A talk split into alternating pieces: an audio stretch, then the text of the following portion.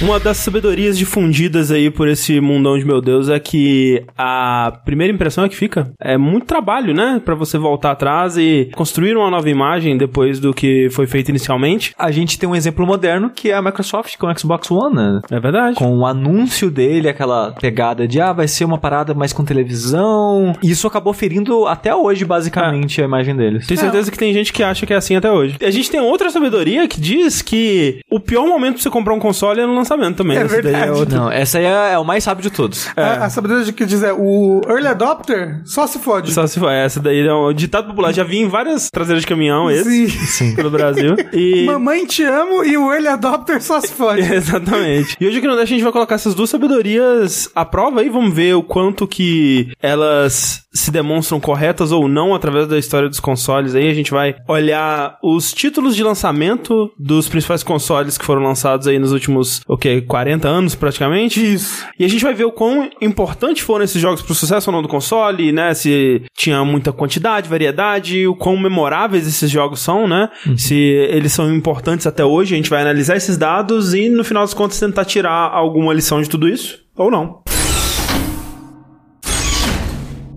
Eu sou o André Campos Eu sou o Eduardo Sushi. Eu sou o Rafael Kina. e esse é o 99 Dash Podcast no Jogabilidade.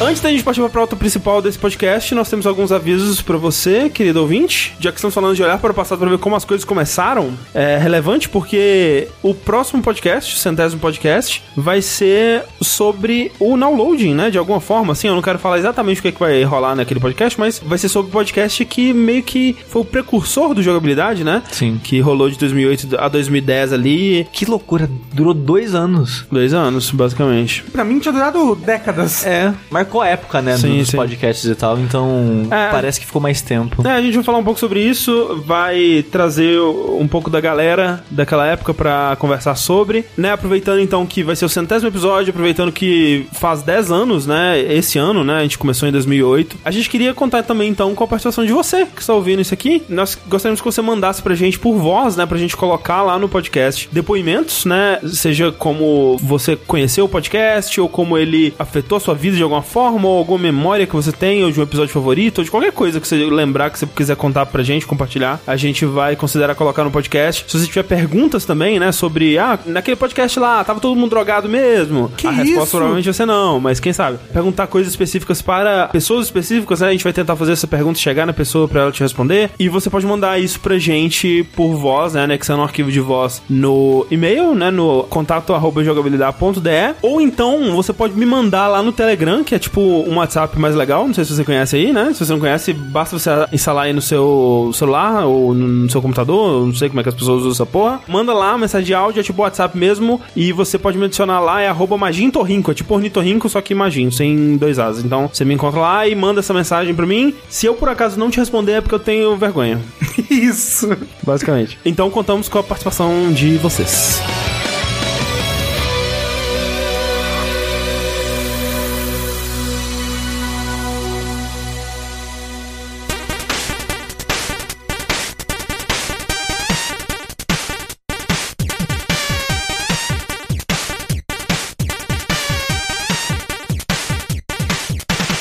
Então vamos lá olhar para os títulos de lançamentos de consoles ao longo da história. A gente estabeleceu algumas regrinhas aqui para isso aqui poder funcionar, né, de alguma forma minimamente coesa aqui. A primeira delas é que a gente vai olhar consoles apenas, a gente não vai olhar portáteis, porque portáteis aí já meio que quase dobraria o tamanho dessa lista, já é uma lista imensa. Imensa. Eu tô com um, uma resma aqui É um calhamaço. de, de informação, de dados. Não, a gente foi coisas. imprimir essa pauta e acabou o papel da casa. A gente tem que Sim. comprar aquele outro Chamex de novo. novo aquele Não, bloco foi papel higiênico, foi É. papel toalha, é foi tudo. Foi tudo. Então vão ser só consoles, vão ser só consoles que tiveram mais relevância no Brasil, então a gente não vai trazer, por exemplo, o PC Engine, né, o TurboGrafx 16. Eu sei que você que está ouvindo ama muito PC Engine, eu sei que você está ouvindo ama muito 3DO, mas, né, assim, não é um console super relevante, né, a gente não vai falar aqui do Intellivision, a gente não vai falar aqui do Bali Astrocade, tá ligado? Jaguar. Jaguar, a gente vai falar de Jaguar. Então, Não assim... vai falar? não tá, vai. vai embora então. É. A gente pegou uma lista dos consoles mais relevantes, assim, pra comentar.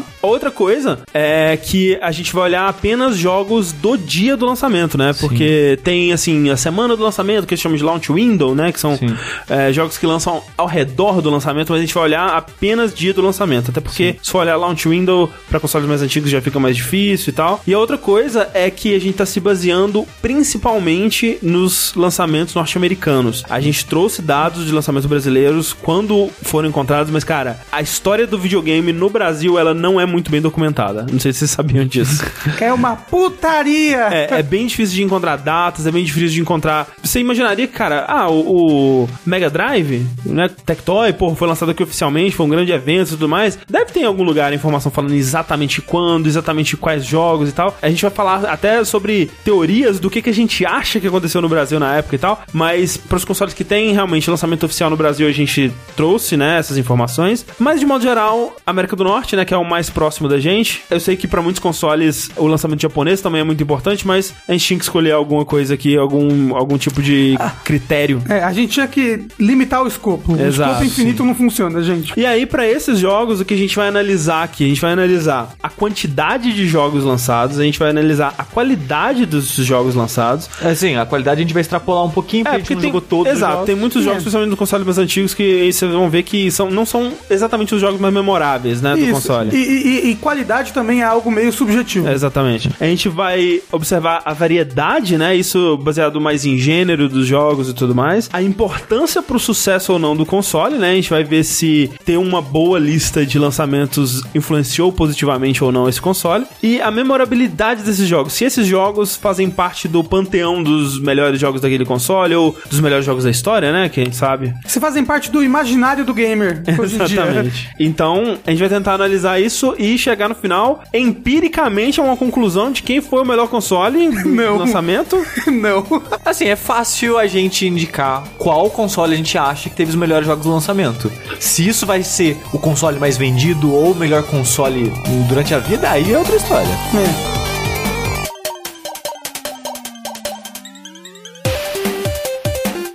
Então, vamos começar aqui pelo que muita gente considera aí como o avô dos consoles, especialmente consoles com cartucho, né? Porque muita gente talvez tenha jogado aí antes o telejogo, né? O Odyssey da vida. Mas quando a gente fala de consoles como a gente entende hoje em dia, né? Que é uma plataforma para qual você vai comprar jogos ao longo de vários anos, né? E vai ter experiências variadas com esses jogos e tal. A gente pensa muito no Atari como o primeiro disso, né? No caso, estamos falando, obviamente, do Atari 2600, oficialmente conhecido como Atari Video Computer System, lançado em 11 de setembro, olha que data, né? Bonita aí, de 1977 nos Estados Unidos. A gente tem pro Atari novos jogos de lançamento, todos eles desenvolvidos e publicados pela própria Atari, porque, obviamente, né? Na Teve época toda. não tinha muito isso de estúdios fazendo os Não jogos. tinha muito isso, não. Não tinha. Não ponto. tinha, é, N- tipo- Não existiam third parties na época. Eu até conto sobre isso no vídeo do Pitfall e do Adventure que eu fiz, que né, a galera que fundou a Activision se demitiu da Atari pra fundar a Activision porque estava insatisfeita com o jeito que a Atari estava levando as coisas. Eles até tiveram que entrar num processo judicial contra a Atari pra poder publicar jogos pra plataforma dela. E aí isso levou no futuro pra empresas usarem travas, né, para poder proteger exatamente o que, que seria publicado no console e tal, mas na época do Atari ainda não existia isso, né? Então era uma, uma festa, depois de um tempo foi uma festa, mas no começo era só Atari que publicava, né? Não tinha esse conceito de third party, né? De em- Exato. empresas desenvolvendo seu console. E aí nós temos nove jogos, então todos exclusivos e todos third party, olha aí que bonito. Parabéns, Atari. Logo, segundo os nossos dados, o melhor console da O história. melhor console. Nós temos RC Battle, nós temos Basic Math, que é um jogo de fazer igual- tipo uma calculadora no seu É, Atari. não é droga. Na xícara de metafetamina. Be- Basic Math. Blackjack, um joguinho de cassino. Combate, que é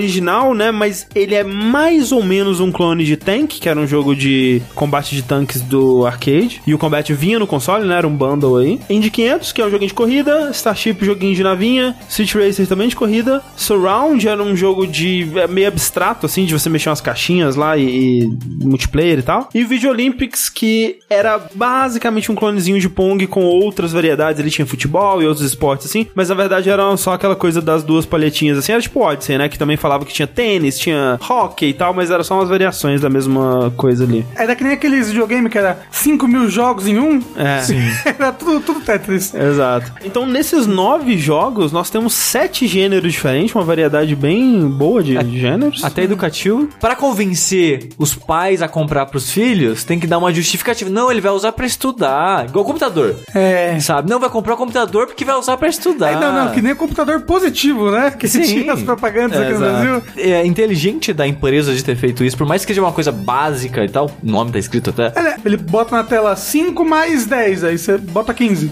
É tipo isso o sim. jogo, só. Isso que eles estavam fazendo era algo muito novo, né? Sim, de você oferecer uma variedade dessa, assim. Jogos de gêneros realmente diferentes, né? Tentando trazer muito mais próximo da experiência que você tinha no arcade, né? pra casa, né? Que a gente vai ver isso sendo repetido nos consoles por muito tempo, né? Que console por muitos anos era muito essa tentativa de trazer pra casa o que você ia no, no fliperama pra jogar, né? E aqui a gente vê muito disso, né? A gente tem muitos dos mesmos gêneros que você tinha no fliperama, então jogos de tiro, de corrida, de navinha e tal. Obviamente muito simplificados, né? Mas trazendo toda aquela experiência pra casa, né? Os dois jogos mais populares que você tinha no fliperama naquela época, que era justamente o Pong e o Tank, né? Que é um joguinho de combate de tanque lá, estavam aqui, cara. Tipo, isso é muito impactante pra quem tá querendo comprar a parada. Inclusive, acho que você fala isso no retro. Basicamente, o Atari foi construído pra fazer tanque e Exato, Pong, né? É. É, e todos esses jogos que estão aqui, eles são muito simples, assim. É, são jogos que ainda não estavam extrapolando o que o hardware do Atari era capaz de fazer.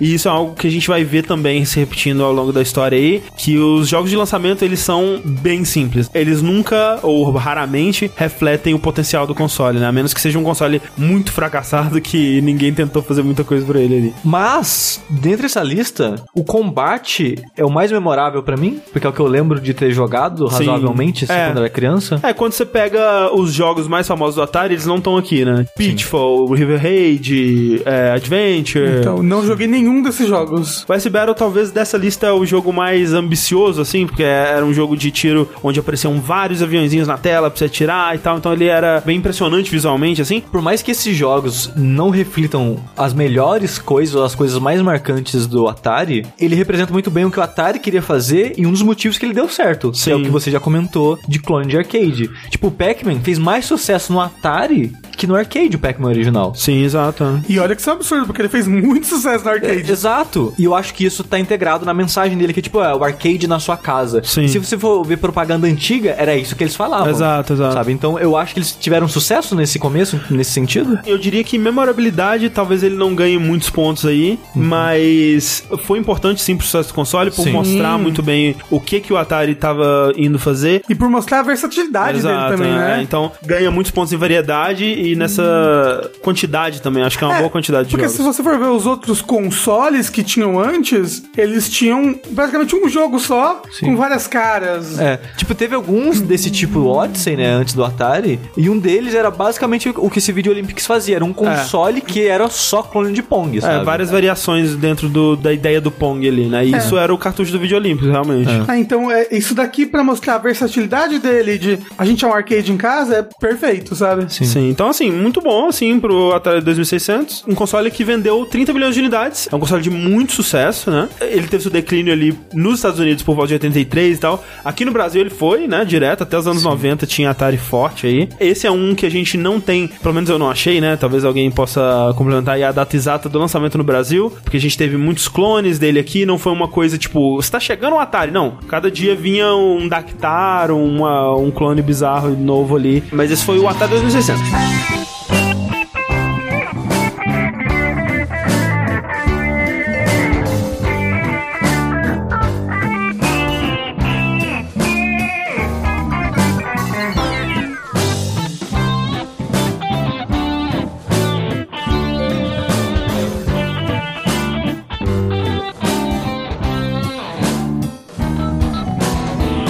agora, nós pulamos um pouquinho aí, né? A gente vai pular bastante coisa daquela geração ali. Intellivision, ColecoVision. Essa porra tudo a gente vai pular. E vamos direto pro Nintendinho. Nintendo Entertainment System, lançado nos Estados Unidos em 18 de outubro de 1985. Aqui no Brasil ele foi lançado tão depois que eu acho que é até meio irrelevante pensar nisso pra jogo de lançamento. Quando ele lançou aqui no Brasil já tinha tudo, né? Então não é meio injusto você ter um- uma lista de lançamento que é basicamente tem uma biblioteca de 4 anos do console, sei lá. Então.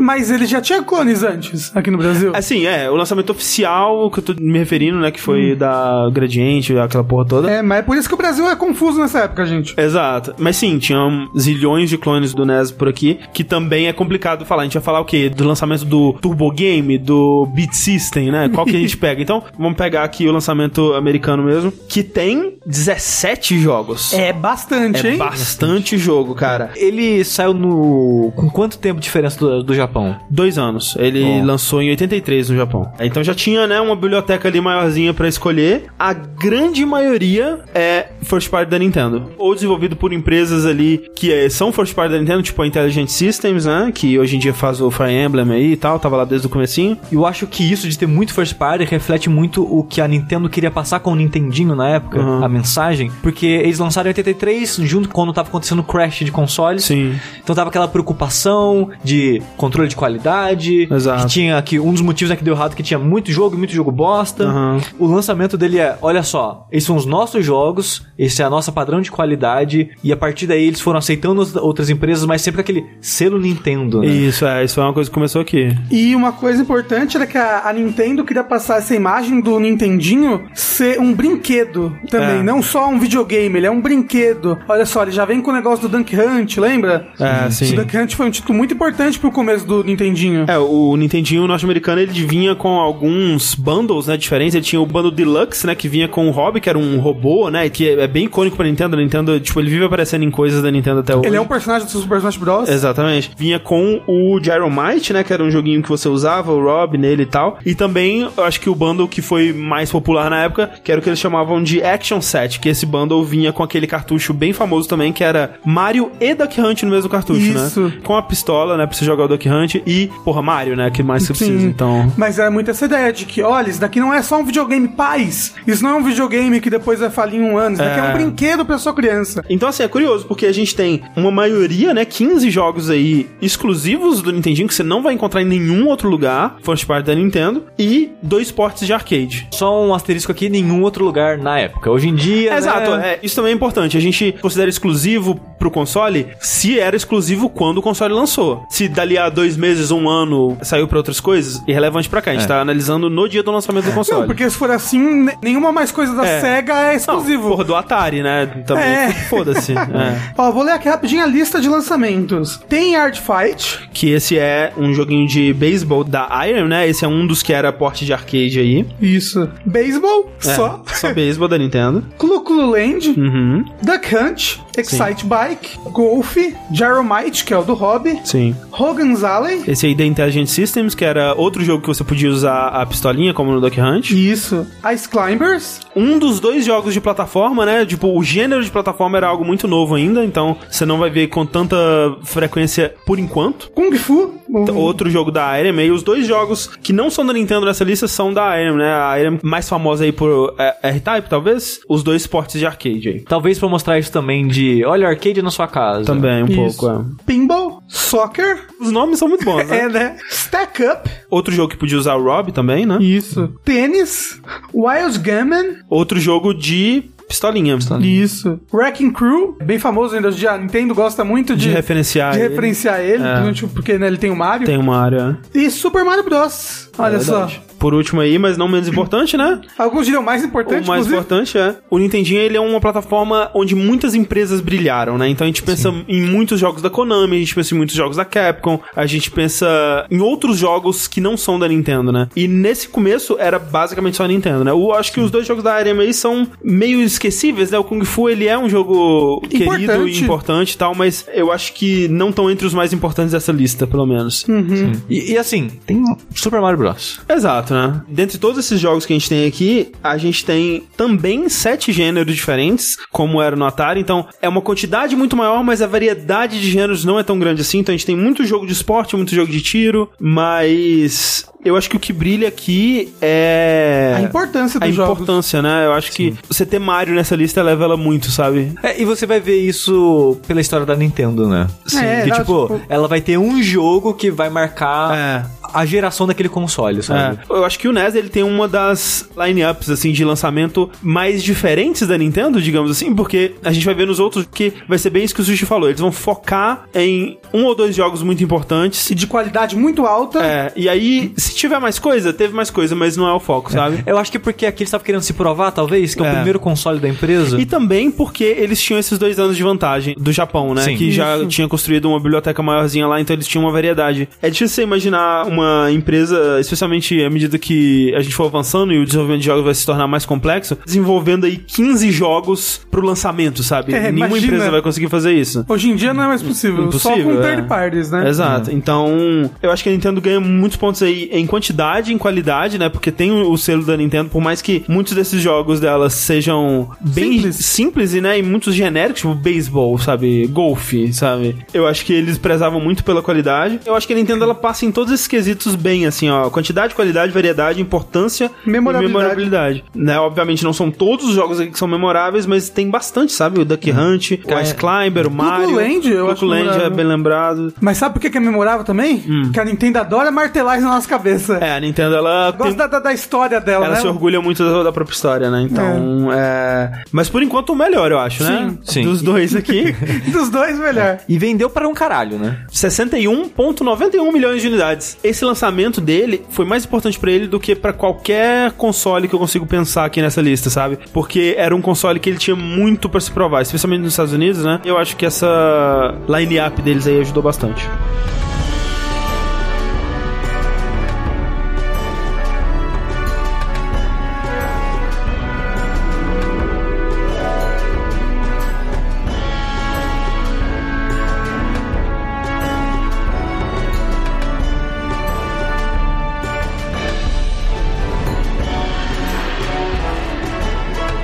Seguimos então para o Master System, Eba! lançado em setembro de 1986. Um console que eu juraria que seria muito de boa de achar as informações sobre o lançamento dele aqui no Brasil, afinal de contas foi lançado pela Tectoy. E é muito difícil, gente. Se alguém tivesse informações aí, por favor, me passe que eu realmente pesquisei bastante e não achei. E curiosidade, a gente tá usando como data o lançamento americano. É, Três anos mais tarde que o lançamento japonês. Exato, é. E com uma quantidade baixa de jogos comparada ao principal rival dele na época, que era o Nintendinho, e uma variedade muito baixa de jogos, sabe? Porque a gente tem sete jogos, sendo que apenas um deles não é da SEGA, né? Que é o Choplifter, que é um, né, um joguinho de helicóptero. Acho que a maioria das pessoas deve conhecer mais o Choplifter 3, que era o do Super Nintendo. Mas que é um jogo bem legal, que era um porte do jogo para Apple II. Todos os outros jogos são da SEGA, apenas três são exclusivos do Master System, né? Os outros três eles são portes de arcade. O que nessa época não era algo negativo. Não, era, era legal, né? Era o pessoal legal. queria é. isso mesmo. Exato. E a SEGA nessa época já tinha nome, né? Em jogos de arcade. Sim, sim. Mas olha só os jogos, né? Action Fighter, Black Belt, que é um- uma versão americanizada do Hokuto no Ken, né? Um joguinho de beat'em upzinho. Choplifter, Fantasy Zone, que é realmente um clássico aí da SEGA. Hang-On, que também é um clássico da SEGA. Transbot e World Grand Prix, né? De corrida. Desses jogos aí, nós temos três que são memoráveis, que é o Black Belt, o Fantasy Zone e o Hang-On. Talvez o Shoplifter também, né? Talvez o Shoplifter. Então, assim, tem alguns jogos aí de destaque, são poucos e não necessariamente a melhor versão deles, né? O Fantasy Zone e o Hang-On são versões muito capazes das versões de arcade, Arcade, né? Mas, assim, jogos de qualidade. Uma coisa que eu me surpreendi quando eu vi essa lista, pra minha cabeça de criança, Alex Kidd deve ter lançado Ah, com o Master System. não, não. Porque ele já vinha no meu console quando eu Sim, era sim. criança. Nos consoles brasileiros vinha, sei lá, 20 jogos na memória, né? Era uma coisa bem louca, assim. Mas sabe o que que é? Eu acho que na época que o Master System fez a lineup, ainda não tinha a ideia de mascote da empresa, talvez? Pelo menos pra Nintendo já tinha, não sei se pra SEGA. É, não, é pra Será que SEGA, eu acho pra, que não. pra Nintendo já tinha, tipo, o Mario é o meu mascote. Ah, com certeza. Mas e pra, pro Master System não tinha nenhuma um jogo de mascote aqui. E isso depois vai ser ultra importante lá na É, frente. é. A a Nintendo realmente acho que eu já via o Mario como mascote porque ele já tinha o sucesso do arcade dele. E tanto que ele já aparece em outro jogo, né? Que vocês comentaram. Sim. Então, assim, poucos jogos. Eu acho que ganha em qualidade aí, que você tem jogos lembrados e importantes e memoráveis, né? Acho que em qualidade e memorabilidade ele até é uma boa line-up, mas eu acho que no resto, cara, eu acho que nem tanto, sabe? Porque o Master System ele foi um fracasso de vendas, né? De modo geral, ele vendeu apenas 13 milhões de unidades aí, considerando o mundo inteiro, né? No Brasil ele teve sua importância e tudo mais, é óbvio, mas comparado com o sucesso do Nintendinho, não, não tem muita comparação aí. É. E assim, se eles lançaram no mesmo tempo, pelo menos no Japão, será que foi a lista de lançamentos que fez essa maior diferença? Eu acho que pesa, sabe? É, Eu não sei como é que foi a lista do lançamento deles no Japão, né? Mas, É porque, tipo, é gritante, sabe? De 61 pra 13, sabe? assim, é, não, é que teve muito mais coisa aí, né? Eu acho que o sucesso do Nintendinho, ele teve muito a ver com o Touch Party, que não teve Sim. tanto suporte no, no Master Master, System. System. também e tal. Então, é, eu não sei se isso especificamente... Reflete toda a vida do console. É, mas eu acho que em quantidade ela peca e em variedade especificamente ela peca bastante, né? Porque de todos esses jogos aí, cara, de sete jogos, quatro eram shoot 'em ups, joguinhos de tiro, né? Dois eram corridas e um era um beat'em up. É, então pouca variedade. Pouquíssima sabe? variedade. Ah, É, e é só gênero de arcade mesmo. Basicamente.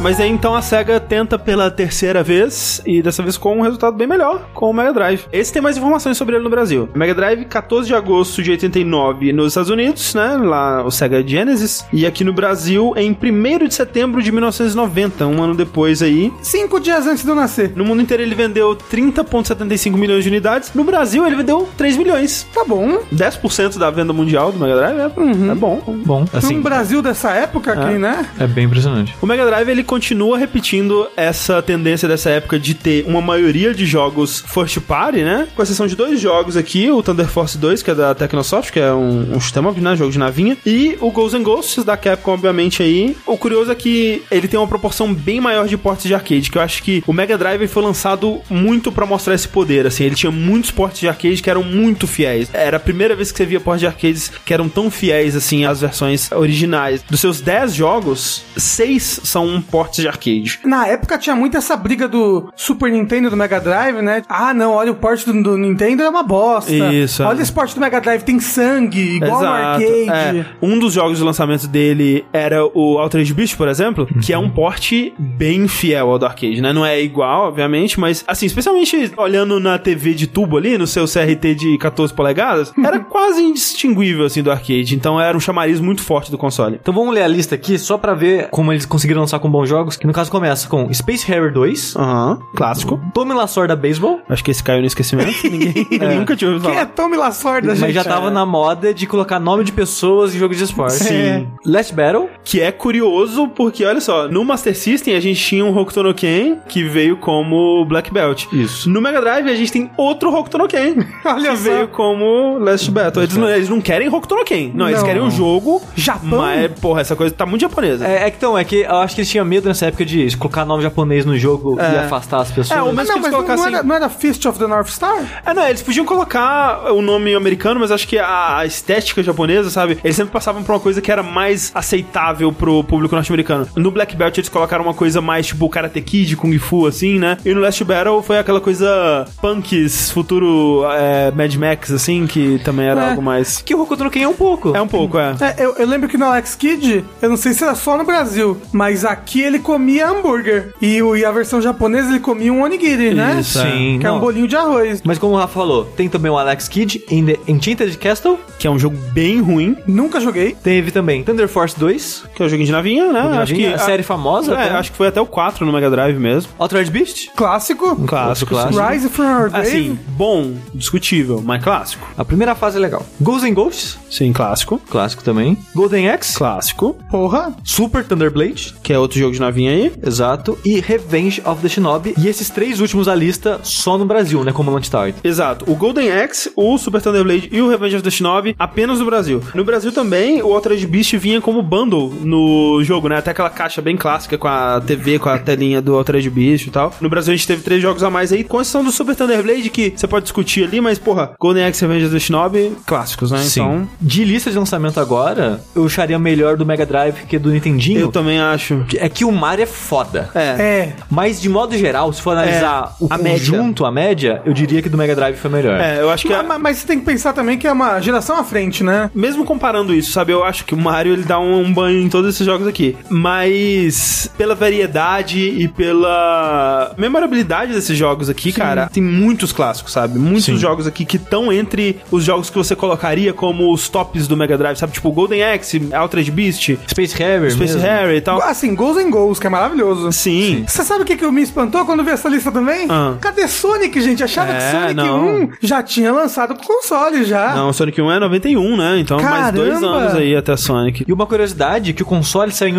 89, bem antes do Super Nintendo. Bem antes, né? O que é aquele sinal que a gente viu ao longo dos anos, que é a empresa que tá atrás, ela que normalmente corre atrás Isso. pra lançar o, o console antes do concorrente. Isso sempre dá certo, a gente vai ver que não. Muitas vezes dá muito errado, inclusive. Sim, sim. Mas eu diria que pro Mega Drive, obviamente não é só isso, mas deu um pouco certo, porque, já dando um spoiler, né, do Super Nintendo, o Super Nintendo vendeu 49 milhões e o Mega Drive vendeu 30. Já tá É, bem não. próximo. Veio também muito da estratégia de marketing da SEGA nessa época. É, a gente vai ver, cara, que em nenhum outro momento da história a gente teve uma geração tão disputada. Se você for considerar que a geração aqui foi o Mega Drive e o Super, Nintendo, Nintendo, nunca mais teve uma geração tão disputada entre os dois primeiros. Você poderia dizer que o PS3 e o Xbox 360, entre os dois foi disputado, mas o Wii deu um banho nos dois. Então, É, não só isso, como começou esse negócio da guerra dos consoles, né? Essa disputa sanguinolenta entre as empresas pelo público. É. Você vê, cara, que assim, o Super Nintendo ele fez um trabalho tão bom e ele tinha jogos tão bons que mesmo lançando dois anos depois, ele ainda conseguiu recuperar e dar a volta, né? Então. Caramba, dois anos é muita coisa, né, É, gente? Sim. E memorabilidade, eu acho que é o, o mais alto até agora, né? Sim. Eu discordo. Faltou variedade, né? Tem muito shoot 'em up, muito beat 'em up aí. Não tem uma variedade tão grande assim, mas em quantidade tá ok. Qualidade, né? Também... Qualidade tá- tá Sim. boa, tá legal. ok. É, muitos jogos ainda são port, mas que nem a gente falou nessa época, ainda era bem visto ter vários ports de arcade, É, né? não, não, não só é bem visto como é. Era o que as empresas queriam, né? Isso. Era um dos selling points da empresa.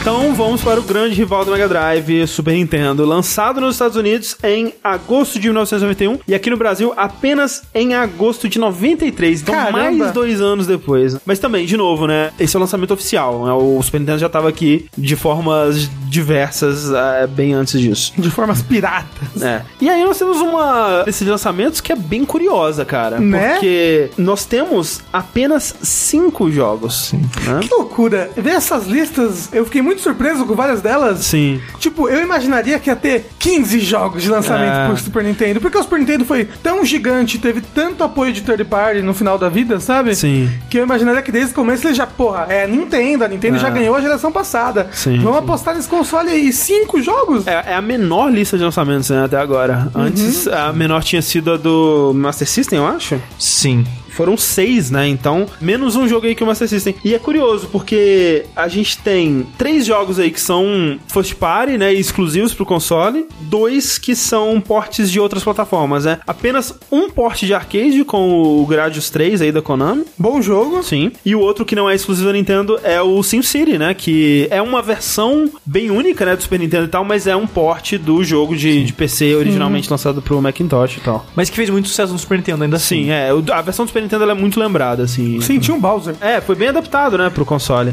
Mas o negócio é que tem Super Mario World. É, então, É, quais, aí acabou, são, né? quais são os outros três jogos que tem ali? Tem o SimCity e o Gradius, que era um port, o Gradius 3. Os outros três eram Super Mario World, Aham. F-Zero e Pilot Wings. É. Mas o que, que tem aí? Super Mario World, como você falou. É, não, não tem como. É, o F0 e o Pilot Wings, eles eram mais quase tech demos pra mostrar É. o Mode 7, né? As possibilidades do Super Nintendo, né? De, de sorcer imagens, aquela coisa bem que era bem moderna pra época. e É, tal. o F-Zero era ultra veloz. então. É, Sim. então, assim, e, e aí, né, Super Mario de novo. É foda, sabe? Porque, ok, você não tem uma variedade tão grande, você não tem uma quantidade tão grande de jogos, mas, pô, você tem Mario, né, velho? É discutivelmente o melhor jogo do console, sabe? É, algumas pessoas diriam isso. É, né? Super Mario World. É aquele tipo de jogo que você quer comprar o console só pra ter esse jogo. É. Aquele jogo vale a pena a compra do console. Sim. E era bundle, né, cara? Ele vinha com o Isso. console, o que é impressionante pra caralho também. Então, é aquela coisa, é o jogo que você precisa. E Isso é algo que a gente vai ver a Nintendo fazendo várias outras vezes ao longo da história dela aí. Colocar um jogo muito foda no lançamento, meio que lançar só na base daquele jogo, né? Não precisa, o resto aqui foda-se. Ah, o importante é esse jogo aqui e tá tudo certo. Mas, né, você ainda tem um grande clássico aí que é F-Zero, né, que rendeu uma franquia. Pilot Wings também, né, tem uma franquia, tem outros jogos aí da série. É um jogo que as pessoas lembram com carinho aí. Eu Tem não Tales sou of muito Bros? fã de Pilot Wings. Então, Eu Tem nunca Tales of joguei Bros? Pilot Wings e não gosto de F-Zero, então Ah. pra mim o Super Mario World e o Gradius 3 É. levam um pra mim, assim. Eu também não gosto do F-Zero do Super Nintendo. Eu acho ele ok, sabe, na verdade, mas não é um É. jogo que eu pararia pra jogar. Então eu acho que em, em qualidade tá mandando muito bem. Sim. Em quantidade não, mas. Não. Né? Variedade também, porque cinco cada um de um gênero. É, cada um de um gênero, isso é, legal, é, né? é bem variado, né? É, assim, para a quantidade que eles têm, é um de cada, então tá bem variado. Sim. Importância pro sucesso do console e memorabilidade, eu acho que aí realmente. Não é pra caralho. Leva aí, né, Sim. cara? Porque Sim. o Mario, como o Sushi disse, talvez o melhor jogo do console pra muitas pessoas, né? Um dos jogos mais importantes, sem dúvida. Peca na quantidade, mas leva em todo o resto. E como a gente disse antes, 49,10 milhões de unidades vendidas. E o segundo console mais vendido dos que a gente falou até agora, perdendo apenas para o Nintendinho. né? Sim. Que vai ficar nessa posição por um bom tempo. né? É.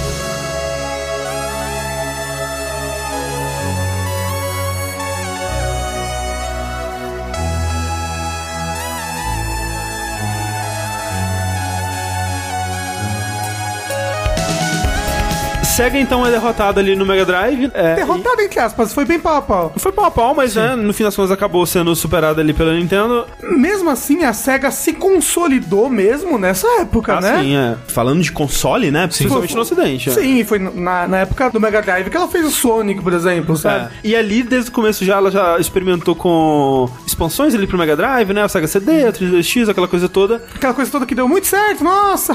É, não. o, o Sega CD deu razoavelmente certo, né? O 32X, né? A gente prefere esquecer. Em 11 de maio de 1995, ela finalmente lança o seu próximo console aí. A geração, ela durou mais ou menos 5, 6 anos ali, que é uma média que a gente costuma ver, né? Acontecendo. Nessa época eu estava ganhando o meu Nintendinho. Mas é curioso de pensar que transferindo esse tempo para o presente seria como se o Mega Drive tivesse lançado na época do PlayStation 4 e Xbox One e esse ano estaria lançando o Sega Saturn, né? Então é pra você ver como que o tempo naquela época passava mais devagar, né, cara? É bem doido isso. Mas aí o Saturn, assim, ele é um baita de um fracasso de vendas. Ele vendeu apenas 9,2 milhões de unidades, mas é um console muito querido, né? Por quem teve ele. Acho que esses dois últimos consoles da SEGA, eles compartilham um pouco disso, né? São consoles que não fizeram sucesso no sentido mercadológico, mas são consoles muito queridos, né? Então alguma coisa eles fizeram muito certo aí. E assim, o fracasso deles com certeza não veio dos jogos. Apenas, talvez. Aham. Porque se vocês ouvirem o Dash de consoles fracassados, Aham. vocês vão ver o quanto que a SEGA fez de besteira Nossa, nessa época, né? De muita loucura. Besteira, muita besteira. O- Porque assim, o Saturn no Japão, ele é ainda mais querido que no resto do mundo, né? No Japão ele teve uma vida muito mais longa e muito mais é, Próspera. próspera, né? Do que no resto do mundo. Mas nos Estados Unidos, o principal lugar onde você tem que se dar bem pra você vencer uma geração, digamos, ele já lançou Condenado, né? Teve todo aquele lance deles anunciarem na E3 que o console já estava disponível naquele dia, né? E aí não avisarem para certas lojas, e as lojas ficam putas com ele e tudo mais. E o console caro pra um caceta. Ao mesmo tempo ali competindo com o PlayStation, da Sony que tava lançando pela primeira vez um console, mas tava com tudo, né? Tava chegando com os dois pés na porta ali já. Mais barato que ele. É, chegou falando o preço, né? Ele teve muita dificuldade de se firmar no ocidente aí. E teve uma lista de lançamentos bem tímida, eu acho, assim. Também seis jogos, como o Master System. Mas eu acho que ele teve uma lista de lançamento que queria mostrar a loucura da época. O que foi que era a loucura da época? 3D. Ele queria mostrar 3D como resposta ao que a concorrência estava mostrando, ao mesmo tempo que o console ele não tinha sido feito para ser um console 3D, né? Sim. Quando o Saturn foi projetado, ainda não se tinha essa certeza de que 3D era o futuro. Ele foi projetado para ser um console onde a gente continuaria fazendo jogos 2D com sprites e ele teria os sprites mais bonitos do mundo. E realmente, nesse aspecto, ele é muito superior ao PlayStation, né? Se você for pegar portes de jogos de luta, né? O pessoal ama os portes de jogos de luta que tem pro Saturn, né? Porque eles são muito mais bonitos e eles têm todos os frames do arcade e tal. Mas quando você vai pra jogos 3D, né? Ele toma um banho, né? Do PlayStation, não tem condição. De novo, a gente tem uma maioria de jogos da Sega, apenas um jogo que não é da Sega aqui, que é o Pebble Beach Golf Links da TNE Soft, que não veio pro Brasil. Esse é o único dos jogos da lista de lançamento americano que não veio pro Brasil. Em 30 de agosto de 95, que foi quando o console saiu aqui oficialmente. E é um port de 3DO. É. Então, assim, os jogos: Clockwork Knight, de plataforma, Daytona USA, porte do arcade aí, clássico. Panzer Dragoon, um exclusivo aí do Saturn, que também é clássico. E bem querido também, Bem né? querido. Esse Pebble Beach Golf, que ninguém se lembra. Virtua Fighter, super clássico, porte de arcade. E o World Wide Soccer Sega International Victory Go Edition. Ronaldinho rapaz. Plus. Ronaldinho 95. Joguinho de futebol aí, também exclusivo do Saturn. Seis jogos, cinco gêneros, então uma variedade grande aí. Ele só tem dois de esporte, que repetem aí. Mas, cara, eu não sei se essa lista reflete o Saturn, sabe? Eu penso no Saturn como um console de portes de jogos de luta, basicamente, assim. É, é o console que você ia pra jogar X-Men vs. Street Fighter, é o console que você ia pra jogar Marvel vs. Capcom, sabe? Eu penso no Saturn, eu, eu penso em jogos de sprite e jogos de luta, basicamente. É. Eu, eu não penso no Saturn, então é muito difícil, porque eu tive muito, muito pouco contato com o Sega Mas Saturn. eu tinha um né? amigo do meu prédio que tinha, e eu ia lá e ficava,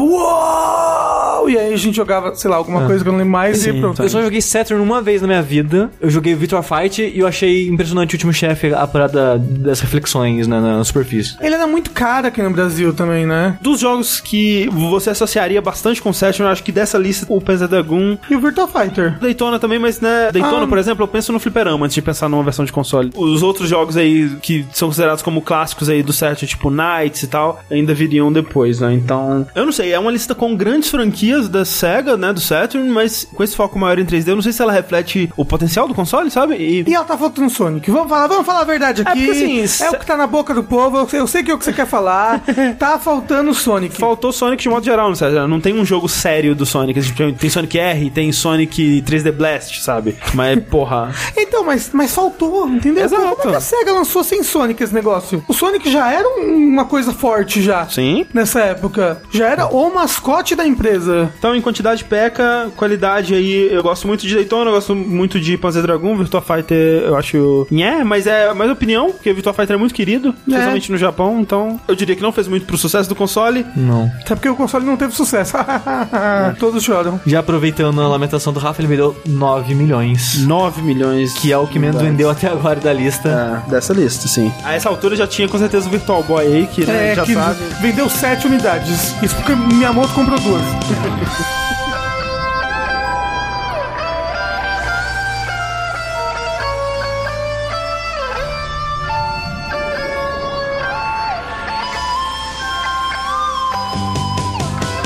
Agora a gente vai pro um gigante da geração, console que estourou aí todos os recordes do mundo, mentira. De pirataria. É, Mas sim, o console mais vendido até agora. é, vai ser o console mais vendido agora, que é o PlayStation 1, que não era um na época ainda, olha que loucura. Olha, aí, quem, quem diria, né? Quem diria que o Xbox, quando chegou, chegou o Xbox One, É. o terceiro.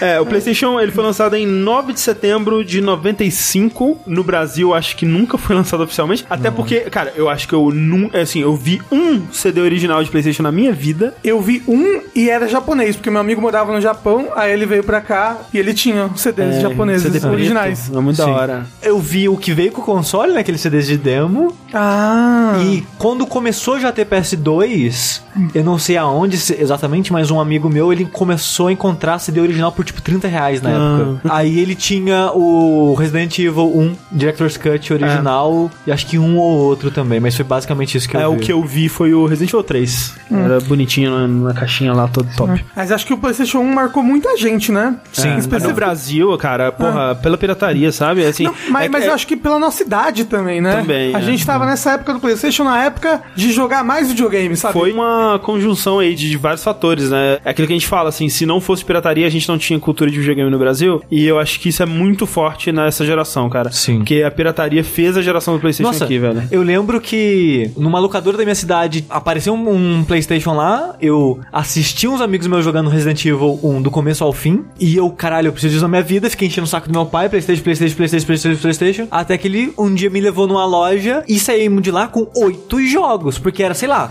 sete reais o jogo, sabe? Eu lembro que eu ia na Galeria Pagé e, sei lá, voltava com caminhões de jogos, assim, porque com 30 reais você levava seis jogos. Não, é, assim. e, tipo, eu cresci numa cidade minúscula, né? E meu pai, ele tinha um negócio dele. Então ele sempre ia na cidade vizinha toda semana fazer compras pro quiosque. E ele sempre voltava com algum jogo. E eu ficava sempre assustado. Tipo, já comprou oito semana passada, porque você trouxe mais seis essa semana. O que tá acontecendo, sabe? Videogames? Ah! É. Mas isso que o Rafa tava falando de marcar mais a nossa geração, foi muito isso, porque do Super Nintendo eu nunca tive os cartuchos mais famosos. Eu nunca tive Zelda, eu nunca tive Metroid. Eu também, nunca Eu tive. nunca tive Super Mario World. Na verdade, eu tinha, mas o meu não salvava. E no PlayStation foi onde eu tinha, né, os jogos, graças à pirataria. E aí fui jogar eles com mais frequência. Foi aí que eu comecei a terminar jogos. É. E por causa disso, acho que foi o console que mais marcou, assim, minha vida de modo geral. É, tipo, eu ia muito na casa de amigos na época do Super Nintendo pra jogar, sabe? Sim. Cada um tinha um jogo diferente. Tipo, tinha uma amiga minha que tinha Donkey Kong Country 3. Então, Donkey Kong Country 3 foi o que eu mais joguei da série de longe, porque ela tinha esse jogo que ela ganhou do pai dela. Agora, PlayStation 1, realmente, eu tinha todos os jogos, né? Era muito barato. E a gente vai ver aqui no PlayStation que ele é um console muito peculiar, ele é muito diferente, assim, ele tem muitas coisas que com certeza contribuíram pra esse grande sucesso, fizeram ser ele um console muito único, assim. Como a gente comentou, né, o, o Atari ele contribuiu, né, pro crash dos consoles, aí a Nintendo veio e uma das coisas que ela fez pra isso funcionar é o selo da Nintendo de qualidade, né, que ela tinha que dar o selo dela de qualidade pro o jogo lançar no console, ela limitava, né, a quantidade de jogos que uma empresa podia lançar por um período de tempo, justamente pra não saturar o mercado, como tinha acontecido na época do Atari e dos outros consoles lá e tal. E isso foi muito importante por um tempo. A Nintendo, ela meio que foi a mãe amamentando a, a criança pra garantir que ela crescesse saudável e tudo mais, que criasse essa cultura, né? Que as empresas, elas crescessem, conseguissem eh, se estabelecer e ter um mercado e tal. Só que, quando chegou na época do PlayStation, as empresas elas já estavam maduras, elas já estavam adolescentes, elas já queriam sair de casa. E a Nintendo era a mãe que não deixava. Não, meu filho, fica aqui comigo, não vai dar. E aí chegou, né? Aquele amigo descolado assim, chegou ali. Mas, Dorgas. mas você pode vir aqui comigo, né? Quem sabe que aqui não tem limite. Aqui você pode lançar o que você quiser. Aqui é adulto. É, porra, você quer lançar o quê? Você quer lançar 30 date sim de anime por mês com personagem seminua? Tá liberado. Quer lançar um- um Jogo de atropelar a velhinha? Pode vir, é nóis. Isso, cara, é uma coisa que a gente vê aqui nessa lista do, do PlayStation, que assim, a Sony era a empresa de TV, era a empresa de microsystem, era a empresa de Vita Walkman. VHS, Walkman. Ela não era uma empresa de jogos, né? Ela não desenvolvia jogos. Então, dos seus 11 jogos de lançamento, ela só tem um desenvolvido pela Sony. Todos os outros 10 são jogos de third party, são jogos de outras empresas, né? O único jogo desenvolvido pela Sony é o é, ESPN Extreme Games, que mais pra frente eles perderam a licença da ESPN e virou aquele One Extreme, depois teve o Two Extreme e tal. Aham. E o resto todo, cara, são jogos third party, o que é uma inversão completa dos outros consoles todos, né? Que eram majoritariamente first party com um ou outro third party, né? E aqui a gente já começa a quebrar o ditado das primeiras impressões. É. Porque eu acho tenebrosa É bem ruim. a lista de lançamentos do PlayStation 1, mas, como a gente comentou, ele foi o console mais vendido até então, das, Isso. das nossas listas, né? Muito disso se dá à pirataria, é claro, mas muito também a como as outras empresas começaram a abraçar o PlayStation. outras empresas v- vendo a liberdade, que era um console onde você podia lançar as coisas da forma que você queria. Pra você fabricar um cartucho era mais caro, né, do que você fabricar um CD. E pra Nintendo, você tinha que pagar pra Nintendo. Você comprava o cartucho da Nintendo, cara, pra poder fabricar ele. E pro público tinha esse marketing da Sony de que o PlayStation já era um videogame pra gente grande. Você, menino de 7 anos, quer ser adulto?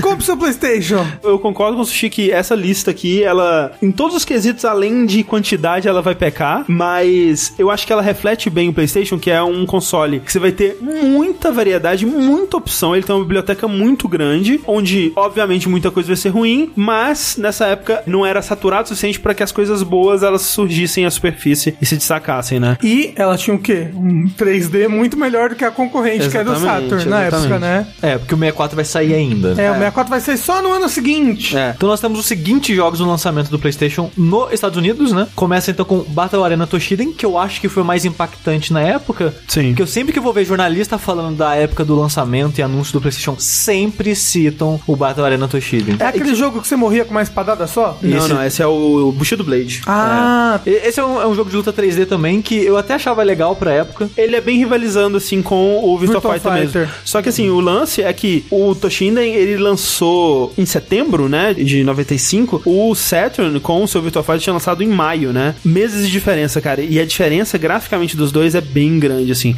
Mesmo você levando em consideração que o Virtua Fighter, ele é um porte do arcade, e no arcade você vai ter um gráfico mais legal e tal, ele ainda era muito primitivo visualmente. E o Toshinden, ele é exclusivo do PlayStation 1, né? Ele não é um porte de arcade, o que já é muito impressionante. E vai começar a quebrar esse paradigma de tipo, ok, é mais interessante a gente ter os próprios jogos aqui, né? O arcade vai perdendo força daqui pra frente. Hum. Sim. E ele era texturizado, cara. Esse que era o grande lance do Toshinden. Ele era um jogo com texturas, velho. Isso é muito novo, muito. é porque o Virtua Fighter não tinha textura, Não tinha, né? não. Era só polígono com cor, chapada. Então, continuando na lista, nós temos Air Combat, que no caso é o Ace Combat. Tem também Ridge Racer. Que é louco, né, cara? Que Ridge Racer se associa muito com PlayStation, mas é um jogo da Namco, né? Assim Exato. como o Ace Combat. Tem Rayman, que no caso é um port da versão de Jaguar. É, o primeiro Rayman, né, de plataforma 2D ainda e tal. Vale dizer, né, os três primeiros jogos que o Sushi falou, o Toshinden, o Ridge Racer e o Ace Combat, apesar de não serem first party, eram exclusivos, Sim, né? Uhum. a a Sony fez muito disso, né? Tipo, ó, como a gente não pode fazer jogo, vamos fazer acordos. Isso. Tirando quatro jogos daqui que são portes, É. todos os outros são- são exclusivos. O próximo jogo que também não é exclusivo e é um port de arcade é o NBA Jam Tournament Edition. Que assim, é o mesmo NBA Jam que você jogou no Super Nintendo, que você jogou no Fliperama e tudo mais, mas não é uma versão atualizada e tal dele. O The Raiding Project. Tá? O joguinho de navinha e tal. Esse exclusivo também. Aí tem um maravilhoso, esse aqui que levou o PlayStation Esse é o pro Mario sucesso. World do PlayStation. Exato. Street Fighter The Move. Street Fighter The Move maravilhoso, realmente. Fantástico. O filme é fantástico, né, gente? Um filme lindo que Memorável. encantou gerações. Sim.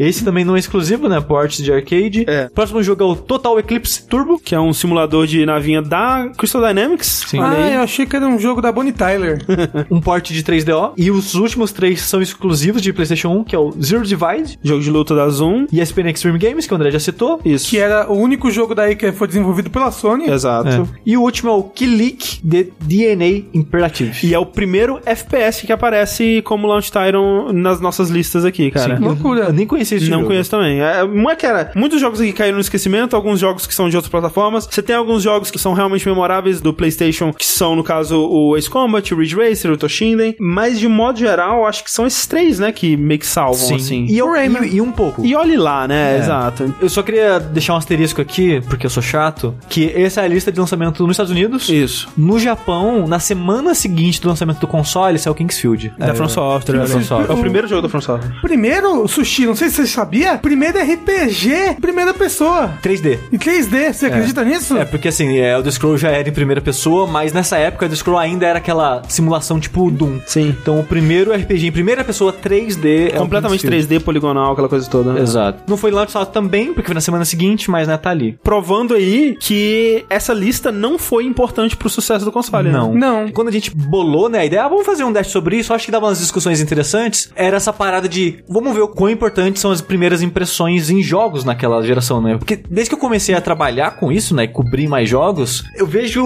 muitos jornalistas pesando muito isso, sabe? Nossa, a Switch lançou só com Zelda e coisa assim, sabe? E... É, no Switch, né? No Switch teve muito isso, um peso muito grande da pessoa comentando os launch titles, Exato. né? E quando a gente olha o grande escopo assim, é importante, óbvio, mas não é tanto assim, sabe? Eu acho que quando você para pra analisar friamente, é meio óbvio e faz sentido. e, Tipo, o marketing é muito mais importante, a situação da empresa, sabe? A SEGA, Sim, antes do sim. Saturn, cagou com a imagem dela. O Wii U, as pessoas não sabiam se aquilo era um controle ou se era um videogame. Ah, sim. Eu acho que o- os jogos ajudam mais a você fisgar um público inicial e tudo mais, e agradar esse público inicial por um tempo. Porque se você vai lançar um jogo bom pra caralho um mês depois, Por isso que hoje em dia a gente conta muito também é Launch Window, né? isso. Ah, ah. Realmente, assim, a gente tá vendo, especialmente no PlayStation aqui agora, da geração dele, foi com certeza a lista de lançamentos mais fraca, mas foi o console mais bem sucedido. Mas o que eu tô reparando, que tá dando pra ver, assim, pelo analisando a lista de lançamentos, é que a lista ela tem dito muito sobre, vamos dizer, a filosofia daquele console ou Sim. como que aquele console vai decidir operar pelos próximos anos, assim. É, Ou pelo menos a filosofia inicial do console, É, né? sim. Qual, qual era o pensamento que eles tinham na época que estavam Também, é, lançando exato. É. e os desejos que eles tinham pra aquele console. Reflete muito isso, sabe? Do PlayStation reflete muito, né? Que é um console que vai ser muito aberto e vai ter muita variedade, vai ter muita coisa louca. E as coisas loucas nem sempre vão ser boas, mas vai ter, cara. Então vem pra cá.